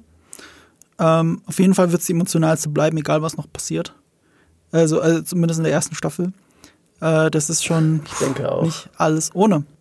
Ähm, wenn man dich noch mal hören und vielleicht sogar sehen möchte über diesen Podcast hinaus, wo könnte man das denn tun, Jochen? Also, ma manchmal bin ich bei, bei Max, Monsters and Explosions, live zu sehen. Dann äh, ab und zu kann man auf GameStar was von mir lesen, aber ganz selten, weil ich meistens hinter den Kulissen äh, arbeite. Ähm, in meiner Freizeit kümmere ich mich um Commander und Magic mit dem Podcast Der mhm. Commander Kompass. Den gibt es auch auf YouTube, also einfach danach suchen, Commander Kompass. Ach ja, auf YouTube mittlerweile auch. Interessant. Ja, inzwischen kann man mich sogar dort sehen. Ja, es gibt ein Video mit Karteneinblendungen und sowas, also damit man halt ein bisschen, ähm, weil wir gerade auch gehört hatten, das ist manchmal schwierig zu folgen, wenn so Commander Techno Babble kommt und dann ist es, äh, man kann es natürlich auch als Podcast anhören, ist trotzdem verständlich ähm, überall, wo man Podcasts findet. Der Commander Kompass, schaut da mal rein, wenn ihr euch für Magic interessiert. Äh, sonst ist es natürlich ein Nischenthema. Ähm, ja, aber es ist unser Nischenthema, Jochen. Es unser nicht. Ich wollte noch eine Sache übrigens den Leuten ans Herz legen. Sucht mal nach äh, dem Begriff im englischen Mittelalter die Anarchy, also ja. die Anarchie. Schaut euch das mal an. Da geht es um einen König, der seine Tochter zu, zu seiner Nachfolgerin ernannt hat. Äh, das ist ganz spannend. Das ist ein Roman. Nee, das ist, das ist passiert. Ach so. Das, das ist wie diese Phase des, äh, der mhm. des englischen Königtums genannt wird, mhm. die Anarchy. Äh, es hat es ist kein Spoiler, weil es ist natürlich, es ist, ist nicht, ähm, es ist halt echte Welt und keine Fiktion. Nicht alles dort ist gleich, auch wenn es manchmal sehr ähnlich ist bei Martin. Aber schaut euch das mal an. Da geht es, äh, der König ist, ist Heinrich und seine Tochter ist Mathilde. Also nicht so geile Namen wie in House of the Dragon, aber äh, ist super interessant. Da sieht man, dass sich manche Dinge, die sich weird anhören, in so Fantasy sind nicht so weird gerade in dieser Welt, gerade wenn es so von der echten Welt beeinflusst ist. Aber in der echten Welt sieht man uns auch zusammen, auch wenn es um Magic geht. Gerade neulich das Revival des besten Twitch-Formats, das es ja überhaupt gibt, nämlich Magic Nights, wo wir zusammen Commander spielen. Ich möchte nicht sagen, wer von uns beiden gewonnen hat oder von den anderen zwei Mitspielern. Das verraten wir nicht. Letztes Mal. Das findet ihr auf dem Twitch-Channel Monsters and Explosions. Ich werde es euch nochmal verlinken. Aber auch bei unserem lieben Kollegen Maurice Weber, auch auf dem Twitch-Channel müsste es das noch geben. Ähm, der war ja auch schon mal hier und da ja. haben wir über, ich glaube, sowohl über House of the Dragon als auch Rings of Power geredet. Kon könnte sein, dass ihr Maurice demnächst nochmal hier im Podcast hört. Ich will nicht zu viel verraten. Ähm, und wenn euch das alles gefallen hat, dann äh, schaut doch in diese Channel überall mal rein, hört da rein, abonniert uns alle ganz gerne, weil sonst würdet ihr es ja verpassen, wenn wir nochmal Magic spielen würden. Ich glaube, ich war auch mal, war ich nicht mal Gast beim Commander Kompass? Ich denke schon, ist schon ein bisschen her, ne? Ja, du warst, äh, du warst, lustigerweise warst du zu Gast in der Folge, da ging es um Universes Beyond, glaube ich auch, ähm, mhm. und um Auf jeden Fall das, was Ja. jetzt halt auch passiert Ja. ist bei Magic. Also ich glaube, es ging sogar um Herr der Ringe unter anderem. Stimmt. Ich erinnere mich, wir haben darüber geredet, wie, wie gut andere Universen in Magic dann wirklich reinpassen, wenn man es dann gut macht oder eben nicht gut macht. Und äh, neulich ist eben Warhammer 40k da dazu gekommen. Und das fand ich sehr, sehr gut gemacht. Also ich bin wirklich begeistert, wie sie es gemacht haben. Und genau das Ja, haben wir auch in unserem Livestream ja gespielt. Jeder mit einem Warhammer-Deck.